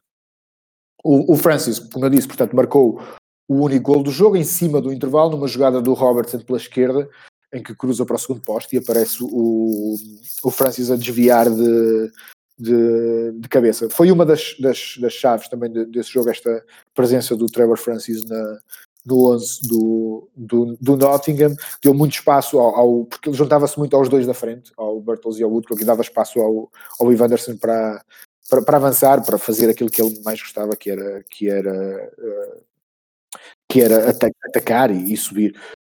E era mais um desequilibrador em campo também, não é? Porque o, Sim, quem quer que jogasse, tanto o Martin O'Neill, o Archie Gamel, eh, não são tão desequilibradores como seria o, certo, não, como não. foi o Trevor Francis, e a equipa aí deixou de ser tão assimétrica e conseguia desequilibrar por ambos os flancos e não apenas à direta com as subidas do Viv Anderson. Precisamente, até porque depois o, o, o Robertson fazia movimentos muito parecidos do, do, do, outro lado, aquela, aquela tendência para fletir para o centro que, que, que já falamos. Uh, isto levou, portanto, com um zero, o Nottingham estava na frente do jogo, mas o, o, a estratégia do, do Malmo, que passava muito pelo, pelo, pelo retardar ao máximo o gol do, da equipa do inglesa, uh, acabou por depois traí-los na segunda parte, porque não conseguiram, o Peter Schilling praticamente não defende na, na, na, segunda parte, ainda há uma bola à trave do, do Robertson. Uh, o final é um resultado sem qualquer discussão, justo, uh, e a primeiro título da história do, do Nottingham Forest, sem querer uh, avançar etapas, dizer apenas que não deixa de ser curioso que nesta primeira final, era a primeira final do, do, do, Nottingham, e acaba por ter um papel de quase dominador, quase não, de dominador sobre, sobre o, adversário na sua primeira final, e depois na segunda, em que já chega com o estatuto de campeão europeu, é quase o inverso, acaba por ter uma, passa uma final muito mais a defender, na altura sim, havemos de falar do, com o Hamburgo. Portanto, seria mais lógico que fosse ao contrário. Na primeira final, o underdog, embora aqui uh, o que atenua um bocado a, a, coisa é que o Malmo não é propriamente, nem, nem de perto nem de longe, era também era, era quase perceber qual dos dois é que era o mais underdog. Uh, e portanto, foi também que levou a que isso acontecesse. Porque o mais normal seria na primeira final uh, ter uma postura mais, mais recatada e na segunda somos os campeões europeus e afirmamos, e, e, e afirmamos. mas afinal uh, acabou por ser um bocadinho, um bocadinho não, acabou por ser mesmo o inverso. Esta final tem algumas curiosidades também, e antes de, de fazermos a, a, passagem para a temporada seguinte, uh, o, os jogadores tinham um prémio de 10 mil libras em caso de vitória, no caso do, do Brian Clough e do Peter Taylor havia um bónus de 5 mil libras, mas como ambos tinham o hábito de, de apostar, sobretudo Peter Teller, e já agora eh, nós não falámos muito disso no início, aliás, não falámos disso. O Peter Teller uh, era guarda-redes uh, quando jogava futebol e jogou com, com o Brian Clough no, no Middlesbrough, é aí que eles se conhecem e a partir daí não são necessariamente inseparáveis, mas, mas desde aí começam-se a dar e, e, e o Peter Teller sempre apostou muito mais e Normalmente, quando havia contratações para a equipa, eh, ele tinha o hábito de, de apostar que a sua equipa ia subir divisão, a sua equipa com o, Brian Clough, mas uh, raramente teve sucesso nessas apostas. Uh, neste caso, eles tinham um bónus de 5 mil libras em caso de vitória, mas para nunca ficarem a, a perder, decidiram apostar mil na vitória do Malma, o que parece totalmente surreal que o treinador e o adjunto, uh, que não era bem um adjunto, era quase um, um siameses, decidem os dois apostar na vitória do adversário, algo que hoje em dia provavelmente a UEFA não deixaria passar em claro. Outro, outro aspecto, um, ehm, no final do jogo, no balneário, o Clough exigiu as medalhas, uh, porque havia apenas, tinham sido entregues apenas 16, e ele queria fazer réplicas para mais jogadores, para os elementos do clube que tinham sido, lá está, fundamentais neste triunfo.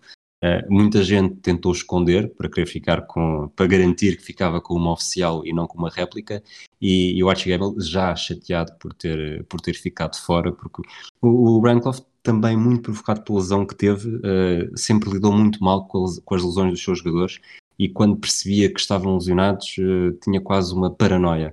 Tanto que o Martinelli e o Archie Gamble dizem ambos que estavam, uh, estavam perfeitamente aptos para jogar, uh, oficialmente não foram utilizados porque não estavam, não estavam a 100%, tanto o Clough nisso não facilitava, tanto que o, há uma história do, do McGovern em que ele diz que esconde um problema físico umas semanas antes, durante um jogo, em que leva uma pancada, mas que nem sequer quer ser assistido para não correr o risco de, de ficar de fora nesse jogo.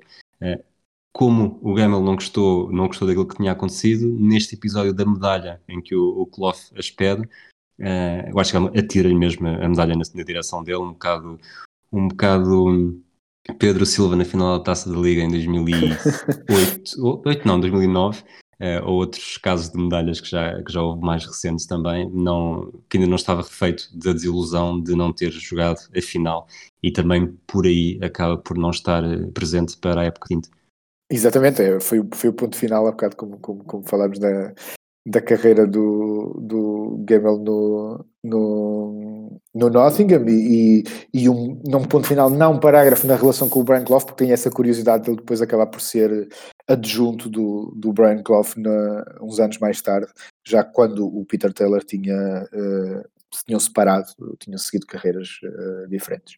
E outra curiosidade, uh, que não está necessariamente relacionada com o Nottingham, mas quando, quando o Brian Clough o contrata pela primeira vez, uh, está sempre. O Clough tinha muito o hábito de, de seguir os jogadores até casa, mesmo depois de negociar com eles no estádio, para conhecer as mulheres e, e utilizar também o seu charme para os convencer. Uh, a mulher do Archie Gamble não gostava do, do Brian Clough, mas, mas ele acabou por, por ir lá à casa e numa altura em que a mulher estava grávida e, e acabou por convencê-lo. Ficou ficou a dormir no quarto de hóspedes uh, à espera que o, que o Archie decidisse juntar-se ao, ao, Derby County e curiosamente a mulher estava grávida do, do Scott Gamble que depois acabaria por ser também jogador do Brian Clough uh, umas décadas, uh, uns anos mais tarde. depois, 79, 80, O Frank Gray é contratado para o lado esquerdo da defesa. O Trevor Francis, que, que aproveita o verão para ir jogar para os Estados Unidos, uh, regressa lesionado. O Clough, mais uma vez, lá está, não gosta muito de lesões, uh, deixou-o de fora por castigo durante hum, seis semanas, muito mais do que aquelas que ele, que ele teria falhado por causa da lesão. Uh, há mais dinheiro para comprar jogadores e, se calhar, começamos também já aqui a fazer um bocadinho a ligação a algo que, nesta altura, as receitas de, de, bilheteira eram fundamentais para o sucesso desportivo de uma equipa, porque era a partir daí que grande parte da, do dinheiro para contratações apareciam. E o Bancroft, que já tinha passado por isso noutras equipas, insistiu sempre muito para, para uma nova bancada no City Ground e tinha um, crónicas semanais nos jornais locais uh, em que acusava um bocadinho os adeptos que eles tinham de tinham jogadores a fazer tanto por eles, estava na altura deles darem, darem de volta e aparecerem mais, porque tinha de haver mais gente nas bancadas para haver mais dinheiro, para poder haver mais, mais contratações também. Uh, o Asa Artford foi contratado por meio milhão de libras ao City, ao Manchester City, ele faz três jogos, curiosamente o Nottingham ganha os três, mas acaba vendido ao Everton 63 dias depois, porque oficialmente não se adequava ao estilo do clube porque baseava-se demasiado no passo curto e o Forrest nesta altura queria um médio capaz de variar o corredor para o Robertson com mais facilidade. Eh, proponho também fazer uma, uma passagem muito rápida ou mais rápida sobre o campeonato e sobre as competições internas antes de, de falarmos da campanha no estrangeiro. Parece bem? Sim, sim, sim. Um, portanto, o, o, ah, o, desculpa, o Nottingham vence uh, a Supertaça Europeia, também neste, neste período, em que derrota o, o Barcelona, um empate um, e, um, uh, e um, uh, uma vitória por 1-0, que dá, portanto, mais um título à equipa do, do Nottingham, mas a nível interno a coisa já não funciona como, como nos anos anteriores. Eh, desculpa interromper-te, mas por acaso uh, até tem piada, porque nós até aqui dissemos sempre que o campeonato não começa da melhor forma uh, e depois a época até acaba por ser positiva. Mas aqui o campeonato começa com quatro vitórias, mas lá está, é uma temporada para esquecer. Eles vão acabar por perder 13, ve 13 vezes fora de casa no campeonato uh, e uma vez em casa, curiosamente contra o Brighton, de onde o Klopp tinha sido treinador, nesta altura já já na primeira divisão. Essa derrota em casa põe fim a uma série de 51 jogos imbatíveis para o campeonato no City Ground. O, o Forest termina com 48 pontos, na quinta posição, a 12 pontos do Liverpool, uh, além das saídas do, do Frank Clark e do Archie Gamble, uh, o Tony Woodcock uh, começa a temporada, mas depois é vendido ao Colónia, uh, logo o Colónia, adversário uhum. das meias finais, um bocadinho o como o futebol português foi durante certo. décadas e décadas em que os jogadores que brilhavam contra as equipas portuguesas no, no ano seguinte tinham sido contratados. Claro. Uh, é vendido por 600 mil libras. Uh, ele faz o último jogo pelo Forest em novembro de 79 e o Francis, que tinha jogado uh, extremo direito na final, começa a ser o parceiro do, do Bertels no ataque. a equipa base lá está, não muda muito. o Shilton, o Bertels e o Robertson foram utilizados em todos os 42 jogos do campeonato. Uh, o Frankie Gray passou a ser o dono do lado esquerdo da defesa, o Trevor Francis lá está, parceiro do ataque do Bertels, de resto, Lloyd, Burns, Viv Anderson, McGovern eram donos dos seus lugares. Uh, o Martin Hill foi um bocadinho menos utilizado, fez menos de 30 jogos, mas continuava a ser talvez o, o principal titular. E o outro lugar do meio campo, uh, outra hora de, do Archie Gamble, foi sendo dividido entre o, o, jovem Gary Mills, que vai acabar por ter um lugar especial daqui mais à frente, um bocadinho mais à frente do episódio, o Sam Bowles e o Ian Boyer. Uh, na Taça dos Campeões Europeus, uh, no entanto, este lugar foi quase sempre do, do Boyer. Uh, a final da Taça de Liga, eles voltam, voltam a disputar a final, perdem com o Wolverhampton em março, mas lá está, mais uma vez, o que, o que interessava mesmo, a rainha dos olhos do, do Clough e do Taylor era a campanha europeia e se, se, já tinham vencido a Supertaça com o Barcelona no início de 80 e se tinham recusado a jogar a Taça Intercontinental, que foi o, Malmo que representou a UEFA e é derrotado pelo Olímpia do, do Paraguai, eh, no que diz respeito à Taça dos Campeões Europeus, a história foi diferente. Sim, foi diferente em vários aspectos. Na própria caminhada de, do Nottingham deste ano acaba por ser teoricamente mais simples do que, do que anterior, pelo menos nos adversários, apesar de não ter tantos resultados tão expressivos. Não há aqui aqueles 4-1 eh, e 5-1 que vimos da, da, da época anterior. Eles começam por, por defrontar curiosamente uma equipa sueca, o Osters, depois de defrontarem o Malmö na final, defrontam o Osters da Suécia, uh, vencem por uh, 2-0 em casa e empatam 1-1 fora, e a seguir uma, uma equipa da, da Roménia, o Ars Pitesti, uh, também 2-0 em casa, portanto, e, e, uh, e, e, uma vitória por 2-1 uh, fora. Um, Chegam aos quartos de final, onde apanham o primeiro de sabor, portanto, o Dinamo de Berlim uh, acaba por, uh, por surpreender e vir uh, ir a Nottingham vencer por um, por um zero. Foi, aliás, a primeira, primeira derrota do, do, do Nottingham em casa na, na com, com Aliás, não, foi a primeira derrota do Nottingham em casa, foi a primeira derrota do Nottingham na, na com, Europa, com Brian nesta Clough, era Clough, na, Euro, na, Europa, exatamente, com, com Brian Clough. Uh, e portanto, uh, tal como normalmente uma equipa alemã, embora no ano anterior tinha sido um empate, uh, desta vez uma derrota obriga a ir à Alemanha, neste caso a Berlim, conseguir um, um resultado diferente, positivo, uma vitória expressiva. E curiosamente o jogo até acabou por ser relativamente simples, uma vitória por, por, por 3-1, com dois golos do, do, do, do Trevor Francis e um gol do, do Robertson, uh, encaminhou a equipa para as meias finais. Uh, as meias finais uh, aparece se calhar o adversário mais conceituado desta, desta caminhada, que é o Ajax.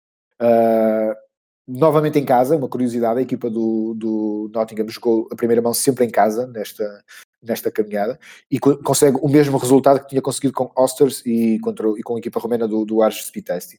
Vence por, por 2-0 uh, em casa e segue com um resultado confortável, uh, embora sempre delicado, mas confortável para o jogo de Amsterdão. O jogo de Amsterdão tem uma cábula interessante em que a equipa, na véspera do jogo, uh, por sugestão do, do, do Clough e do, do, Peter Taylor, vão dar um passeio na, na Red Light District, portanto, uh, algo que seria praticamente, praticamente não, seria impossível de, ser visto no, no, no, nos tempos atuais. Aliás, há, há até uh, relatos de que o, o, Peter Taylor tentou negociar lá numa das casas uma, uma, uma noite diferente para aqueles rapazes para, em, em, grupo, portanto não sei se, se, se, é mito ou se é, ou se é realidade, mas é, é o que se diz na altura. Uh, e portanto, no dia seguinte, jogo com o Ajax de, de, de Amsterdão, uh, em que há, há, é um, eles levam um amasso em Amsterdão, mas resistem, perdem apenas por um zero, um gol do Soren Lerby, já na segunda parte, uh, mas resistem àquele amasso do Ajax e conseguem repetir a, a chegar novamente à final. E, e, e, portanto, uma segunda final onde vão apanhar o Hamburgo e, e dá-se então aquela curiosidade que eu falei há bocado de nesta segunda final o Hamburgo era uma equipa na altura muito conceituada com o Kevin Keegan e o Félix Magato como, como grandes figuras tinha eliminado o Real Madrid com uma goleada de 5-1 na, na, na, ronda anterior e chegou a esta final mesmo jogando contra o campeão europeu, visto como favorito por, por muita gente. Era uma, uma equipa uh, muito, muito forte na altura na, na, Europa. Ainda não era campeão europeu, seria depois uns anos uh, uh, depois, mais tarde.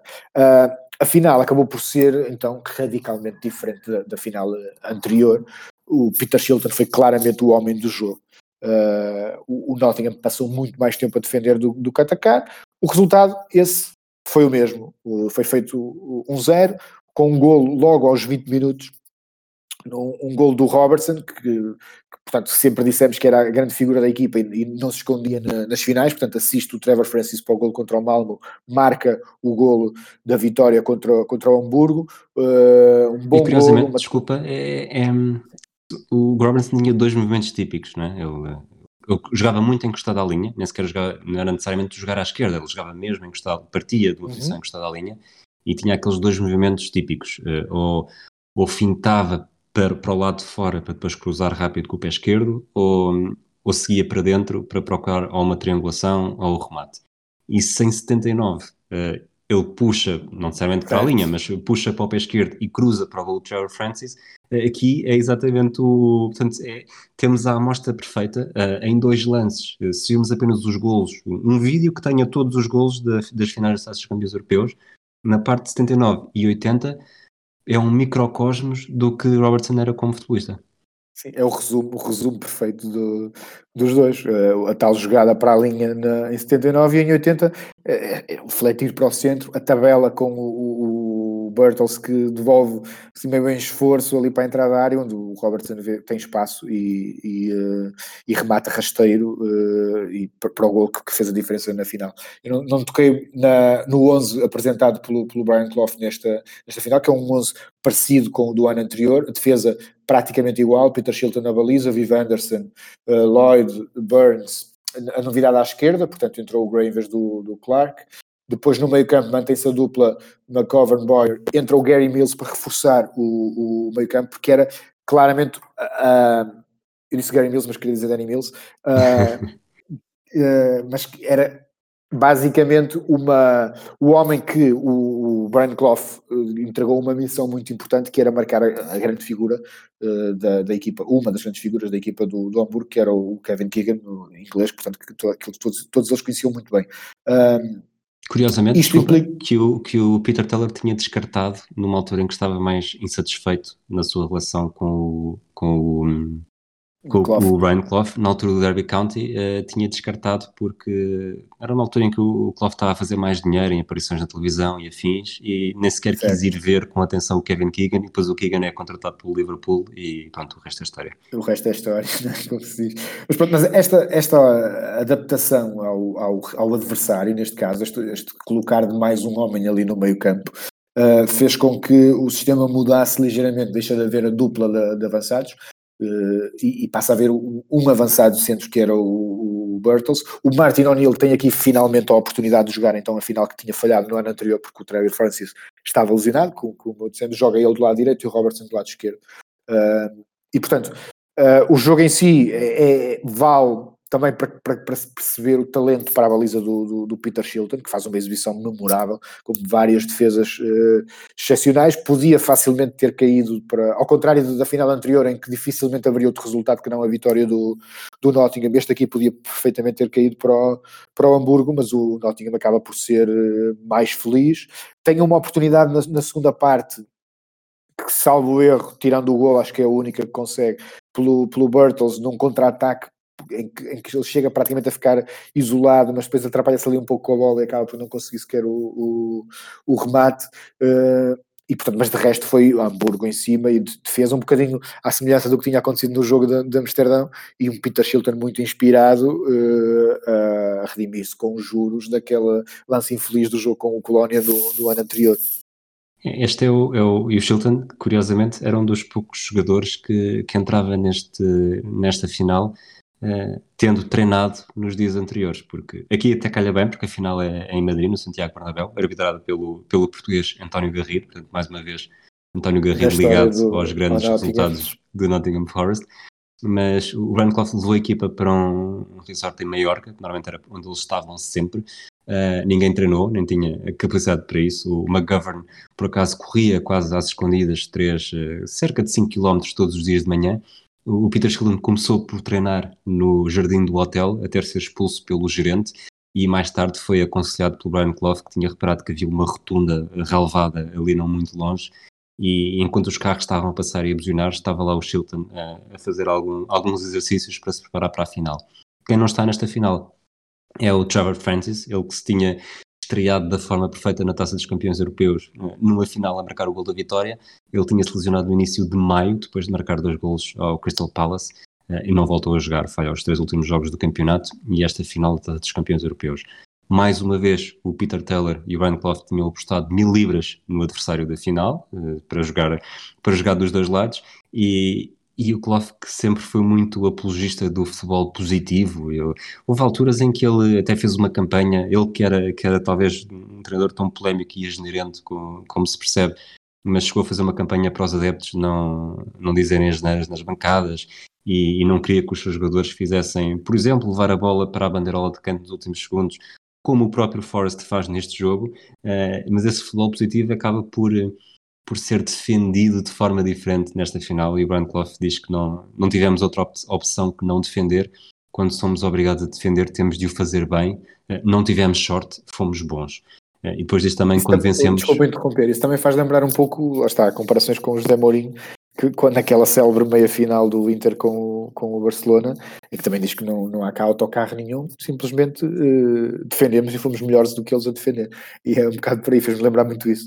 Exatamente. E depois disto também, é algo que, que acaba por ser o carimbo desta grandeza do, do Forest, porque uh, uma final toda a gente ganha, uh, duas finais não vem assim.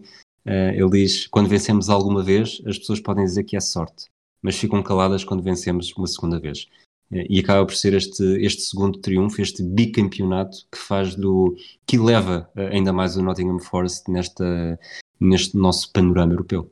Sim, e quando, e quando, são ainda por cima uh, duas finais ganhas de formas uh, de forma tão diferentes, portanto não, não repetiu uh, a ideia, se calhar também na segunda porque não conseguiu, não é? Como ele diz, tivemos mesmo que defender, tinham mesmo que defender, mas ele ganha uma final a atacar, atacar, atacar, atacar e ganha outra final a defender, a defender, a defender. Portanto, mais completo que isto é difícil, tudo, tudo, tudo junto tens ali uma, uma, uma junção perfeita, uma, uma, um cenário perfeito de, de uma equipa que, que, que, surpreendeu a Europa e que tinha recursos tanto para atacar como para defender e para conseguir ter sucesso das duas formas. Depois, uh, como em tudo na vida, uh, chegar lá acima é sempre mais fácil do que se manterem por lá. Uh, o Forest claro. conseguiu revalidar o título e é perfeitamente aceitável. Eu não vi, lá está, eu vi, vi quatro jogos de 78, 79, quatro jogos de 79, 80. Não posso, não tenho uma amostra enorme, mas os jogos de, da primeira temporada, do primeiro título europeu, uh, pareceram melhores e a equipa era melhor do que no segundo. Uh, e certo. algumas coisas que li também já, já, já dizem que a equipa já estava em queda nesta segunda temporada, apesar de terem vencido, terem rivalidade a taças dos campeões europeus. Aliás, já era uma equipa mais Diz, diz. Desculpa, a própria classificação do campeonato mostra isso, né? porque vês campeão, segundo e depois o, o no, no, terceiro ano a coisa já não corre, já não corre a esse nível, já, portanto já ficam mais cá, cá para trás o e portanto, quinto, mostram uma, uma tendência de, de, de descida, assim. Portanto, eu não, eu não, sei até que ponto é que, é que não podemos dizer, isto é, é muito forçado, mas o, aquele, o 4-0 em Old Trafford, sendo certo que ainda não havia um único título, acaba por ser o, o melhor o, jogo o melhor jogo e depois a partir daí a equipa era boa e venceu títulos, mas não, não da mesma forma. E se, se já tinha havido uma quebra de 69 para 80, eh, de 80 para 81, ou de 69, de 79 80 para a época anterior, de 69 80 para 80 81, a queda foi ainda maior e, e tenho aqui um pequeno, uma pequena cronologia que depois peço para comentares também. Um, a equipa termina na, na sétima posição, e, mas pior do que isso, porque a nível interno já não parecia ser prioridade, mas na Taça dos Campeões Europeus, que era decisiva para a equipa equilibrar as finanças, sobretudo porque já tinha investido eh, e muito numa nova bancada, eh, é eliminado logo na primeira ronda pelo CSKA de Sófia, eh, perde em casa e fora por 1-0, perde a Supertaça Europeia para o Valência, perde com o Nacional do Uruguai na, na Intercontinental, acho que foi a primeira vez que foi disputado em Tóquio, só num jogo. o Gary Bertels faz nove jogos faz 9 gols em 14 jogos, peço desculpa, e sai para o, para o Manchester United ainda em 80. Depois o Trevor Francis vai sair para o City, o Kenny Burns e o Frank, Frankie Gray para o Leeds United, o Ian Boyer para o Sunderland, o Martin O'Neill para o Norwich, o Larry Lloyd para o Wigan, isto em 81. Uh, eh, em 82 o Shilton sai para o Southampton e o John McGovern sai para o Bolton. Uh, até o Peter Taylor, apercebendo-se da razia que estava a ser, uh, decide sair, anuncia ao final da carreira para depois, eh, mais tarde, uns meses mais tarde, regressar ao Derby County em novembro de 82, eh, nesta altura já como treinador principal, eh, dando início a mais uma disputa com Klopp, que podemos falar daqui a bocadinho. Mesmo nesta altura já só o Viv Anderson e o John Robertson se mantêm mais tempo, mas até 1984 estavam mesmo todos de fora.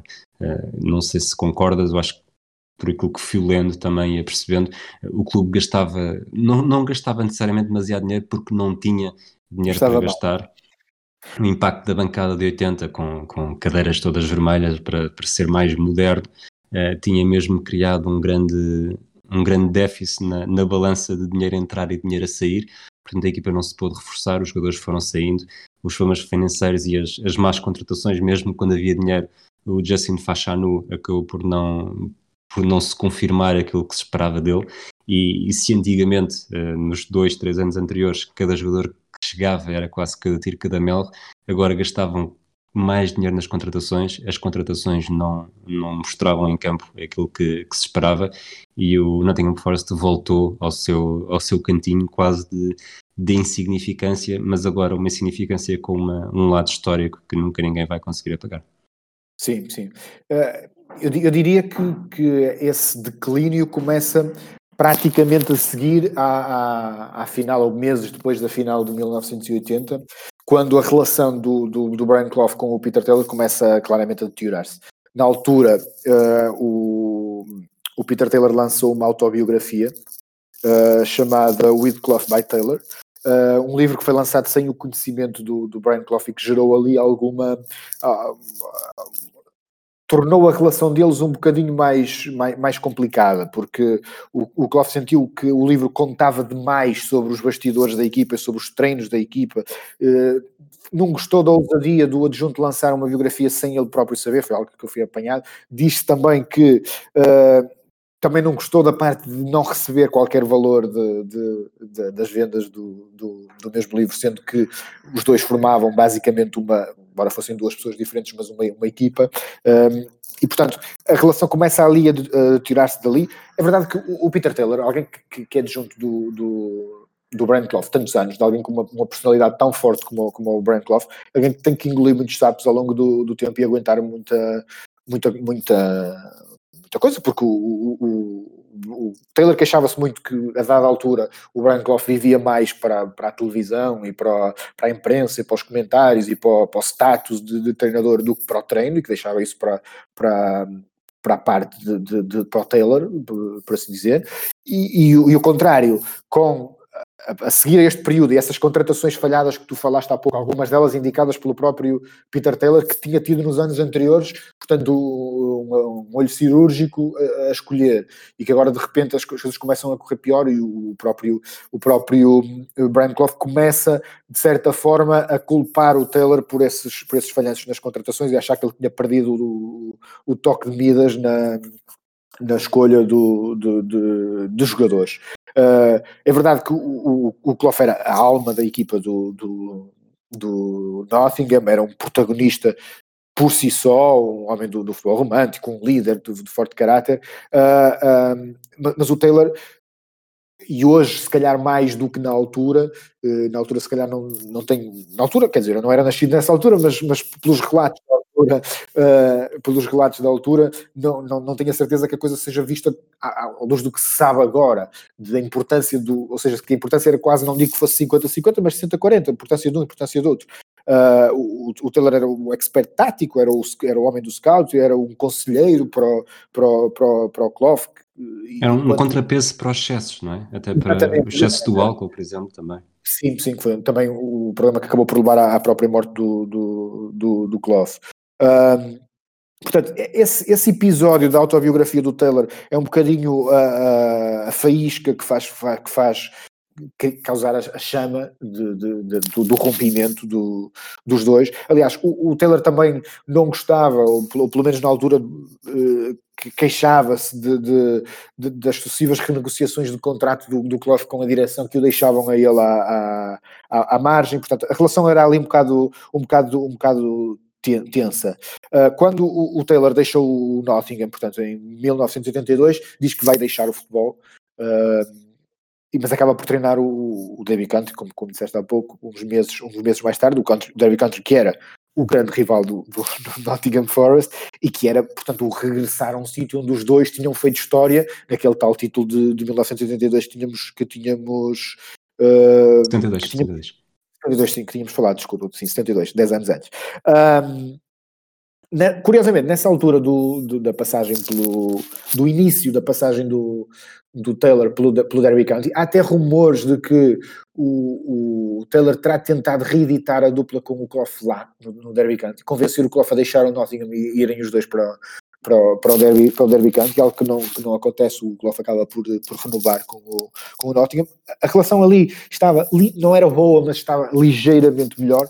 O que rompe de vez uh, é a contratação do Robertson por parte do, do, do Derby County em 1983, que o Clough vê claramente como uma traição, eh, enquadrando o Robertson estava em final de contrato uh, com o, o, Nottingham Forest, tinha, uh, perdão, tinha a mulher grávida uh, e, portanto, estava numa altura já com 30 anos, já tinha passado uh, o auge da, da, da, carreira.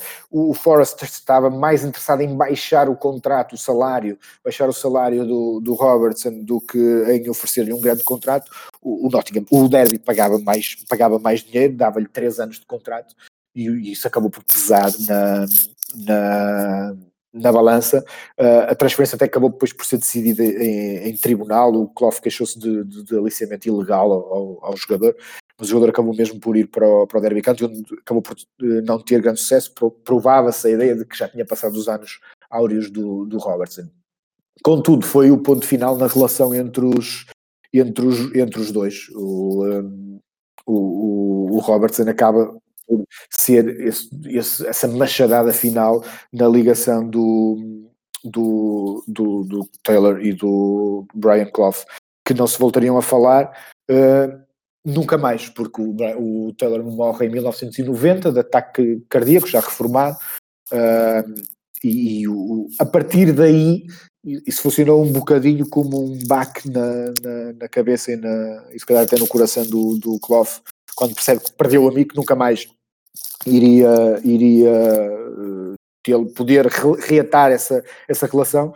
E, e uh, se as entrevistas que ia dando antes, enquanto o, Taylor era vivo, eram, estava-se ali alguma animosidade, a partir dali, uh, a partir dali essa animosidade cessou, o Clough passou a, a referir-se sempre ao Taylor de modos muito, muito uh, elegantes e condizentes com o papel que efetivamente ele tinha desempenhado no sucesso do, do, do Nottingham, pediu até para a bancada do, do estádio que tinha o nome de, de Brian Clough ser rebatizada com Brian Clough e Peter Taylor Stand.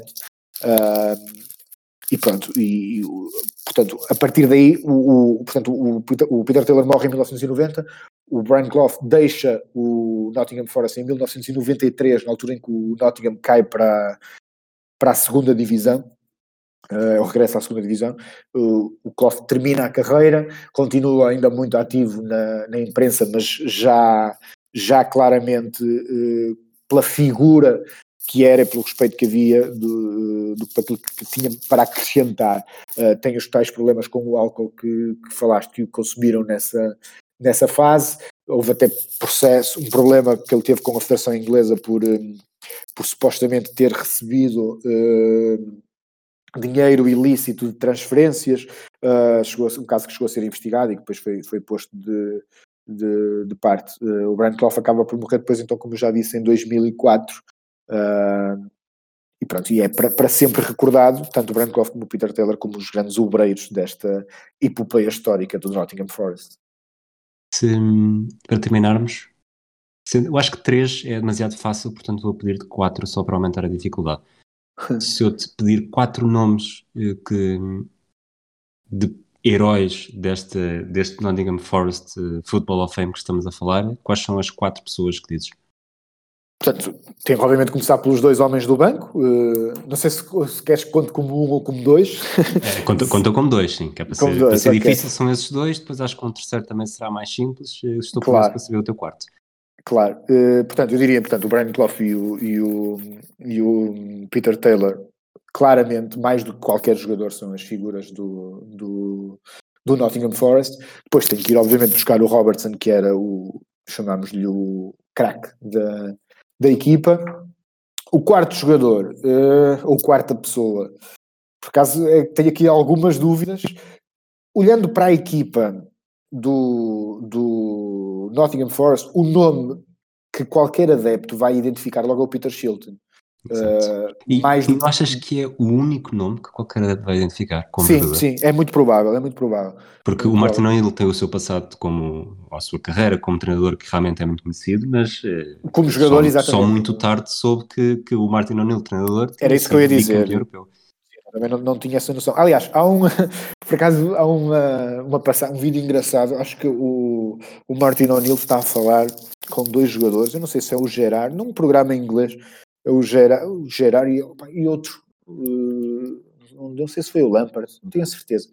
uh, em que há ali alguma, ele sente meio a sério, meio a brincar, que há ali alguma arrogância dos outros a falar, e ele diz, olha, eu ganhei duas taças de campeões, vocês não. Uh, e, é e é um pormenor, é um pormenor curioso, porque é verdade, é, um, é um, alguém que tu, que, que hoje em dia, claramente, qualquer pessoa identifica mais pelo que fez como treinador do que pela carreira como, como jogador, até porque portanto, estamos a falar de coisas que aconteceram no final da década de, de 70, não, não diz tanto à geração que, que, que, a nossa geração, a geração uh, que, de agora, um, e portanto diria que a tendência normal é colocar ali o Peter Shilton, não sei se foi esse quarto homem que dizes, não sei se não consigo dizer se foi a, a, a pessoa mais importante, de, a, quarta, ou a quarta pessoa mais importante desta caminhada do, do, do, do Nottingham, mas é a minha escolha, porque entre os outros, sinceramente, eu gostava muito do, do Viv Anderson, gostava muito, como disse, do, do, do do Woodcock, o McGovern, o capitão de equipa, mas o, o, Peter Shilton é, como tu disseste, se calhar a única pessoa que toda a gente vai identificar, uh, e se calhar até identificam mais pela seleção inglesa do que pelo Nottingham, não digo que claro, não. Claro. Uh, não digo que não, porque há, há, ele tinha aquela carreira longuíssima e, e alguém associado mais depressa uh, a uma seleção do que um, do que um clube, que não é uma, uma coisa muito uh, que acontece com muita, com muita frequência. Portanto, para resumir, sem dúvida nenhuma, as quatro figuras, Brian Clough, Steven Taylor, como jogador, Robertson, o craque da equipa, o quarto elemento que tu me complicaste então aqui a vida, e eu escolho o Peter Shilton por esta carga de ser, de ser uh, atenção, ele desempenhou um papel muito importante na segunda final, na final de, de, de Hamburgo, na final de, de, Hamburgo, em Madrid, mas com o, com o Hamburgo. Um, e, e, pronto, e, e, é um guarda-redes que, que, está na história do futebol inglês e na história do futebol, do futebol mundial, e portanto, e, se calhar é ter que isolar alguém, escolhe o Peter Shilton. Já agora, quem é que tu escolheu? Um, eu provavelmente iria pelo capitão, pelo, pelo McGovern, pelo, pelo simbolismo também de ser alguém que, que na verdade faz toda a carreira. Uh, ele até, ele até para o Leeds vai com, com o Clough, apesar de só fazer quatro jogos, porque toda a gente diz que pronto, que ele não dá para aquilo. Foi o, foi o jogador que o, que o treinador indesejado trouxe e, e, portanto também não lhe, deram, não lhe deram hipótese em relação a isso. Mas acho que pelo simbolismo de ser o capitão, de ser o homem que levanta dois troféus, uh, acaba, ou esses dois troféus, uh, que acaba por, por lhe dar. Mas a pergunta, o, onde eu queria chegar com a pergunta é, é, provavelmente todas estas equipas históricas, e já estabelecemos no início que, que, o Forest não está necessariamente ao alcance, ao nível de um Ajax, de um Bayern, de um, de um Real Madrid, de um Brasil 82, de outras equipas que, que vão ser, e com todo, com todo o mérito, eh, destaque no, no Football of Fame. Uh, o Nottingham Forest também tem esse destaque, mas provavelmente é a equipa mais, mais desconhecida, e não apenas por não ter sido boa equipa, mas por ter sido uma equipa que alcançou tudo com praticamente desconhecidos. Desconhecidos aos olhos de hoje e mesmo na altura. Uh, há um jogo contra o. ainda na Taça dos Campeões Europeus contra o Grasshoppers que eu ouvi com comentários de, da televisão francesa, em que o comentador chama, sem exagero na primeira parte, cinco vezes Liverpool ao, ao Nottingham Forest. Uma espécie de Paulo Fonseca do comentário. com vermelhos são ingleses, é sim, sim. Liverpool. É, eu, estou-me a lembrar agora, eu, uh, apesar de estarmos na era da internet, eu tenho alguns amigos que, que, que, acham que eu tenho algum Google na cabeça e que então volta e meia quando teimam e começam a fazer apostas, ligam-me a dizer, olha lá, uh, desempata aqui isto, tu, tu achas que... Pronto, e uma das vezes que me ligaram, lembro perfeitamente, foi um, um, amigo meu, que normalmente até o que ganha esse tipo de apostas, dizer, pá, está aqui este gajo aqui a dizer-me que o Nottingham Forest foi bicampeão europeu, mas isto é verdade, o Nottingham Forest Uh, eu disse, pá, sim, sim, é verdade, anos 70, na altura, anos 70, sim, sim, sim, foram campeões europeus. E, portanto, foi até, quando falamos da primeira vez uh, sobre este, quando desafiaste para, este, para esta participação cá no, no, no Matraquilhos, foi das primeiras coisas que me veio à cabeça. Olha, quem diria que um dia eu ia estar a falar do, do Nottingham Forest, que um dia me ligaram a perguntar, uh, o Nottingham Forest foi campeão europeu? Há muita gente que se calhar, e, e estou a falar de pessoas que não sendo especialistas e, e, não aprofundando ao máximo, se calhar ao, nível que nós costumamos fazer o futebol, mas que têm um conhecimento normal do futebol, mas que ficam surpreendidas quando vão, quando chega, por exemplo, à altura da, da final da Liga dos Campeões e os jornais recuperam todos os vencedores, eles vão ver a lista e aparece lá o Nottingham Forest, se calhar, dos nomes que surpreende, surpreende mais na, na história da, da, da taça dos, dos, campeões europeus, ainda por cima duas vezes seguidas. Não é? Exatamente. Bom, João, Muito obrigado pela tua companhia para recordarmos aqui esta. Que, que acima de tudo, isto é, eu acho que isto é uma rubrica muito. Tem-me deixado muito. Tenho de falar disto com o Pedro Fragoso uh, quando, quando conversamos durante a semana. E é capaz de ser a rubrica que me tem deixado mais entusiasmado de preparar, porque é um, é um processo de aprendizagem e nós, eh, mesmo contigo, dando as últimas semanas, nós fomos falando de algumas coisas que íamos descobrindo e, e que realmente faz.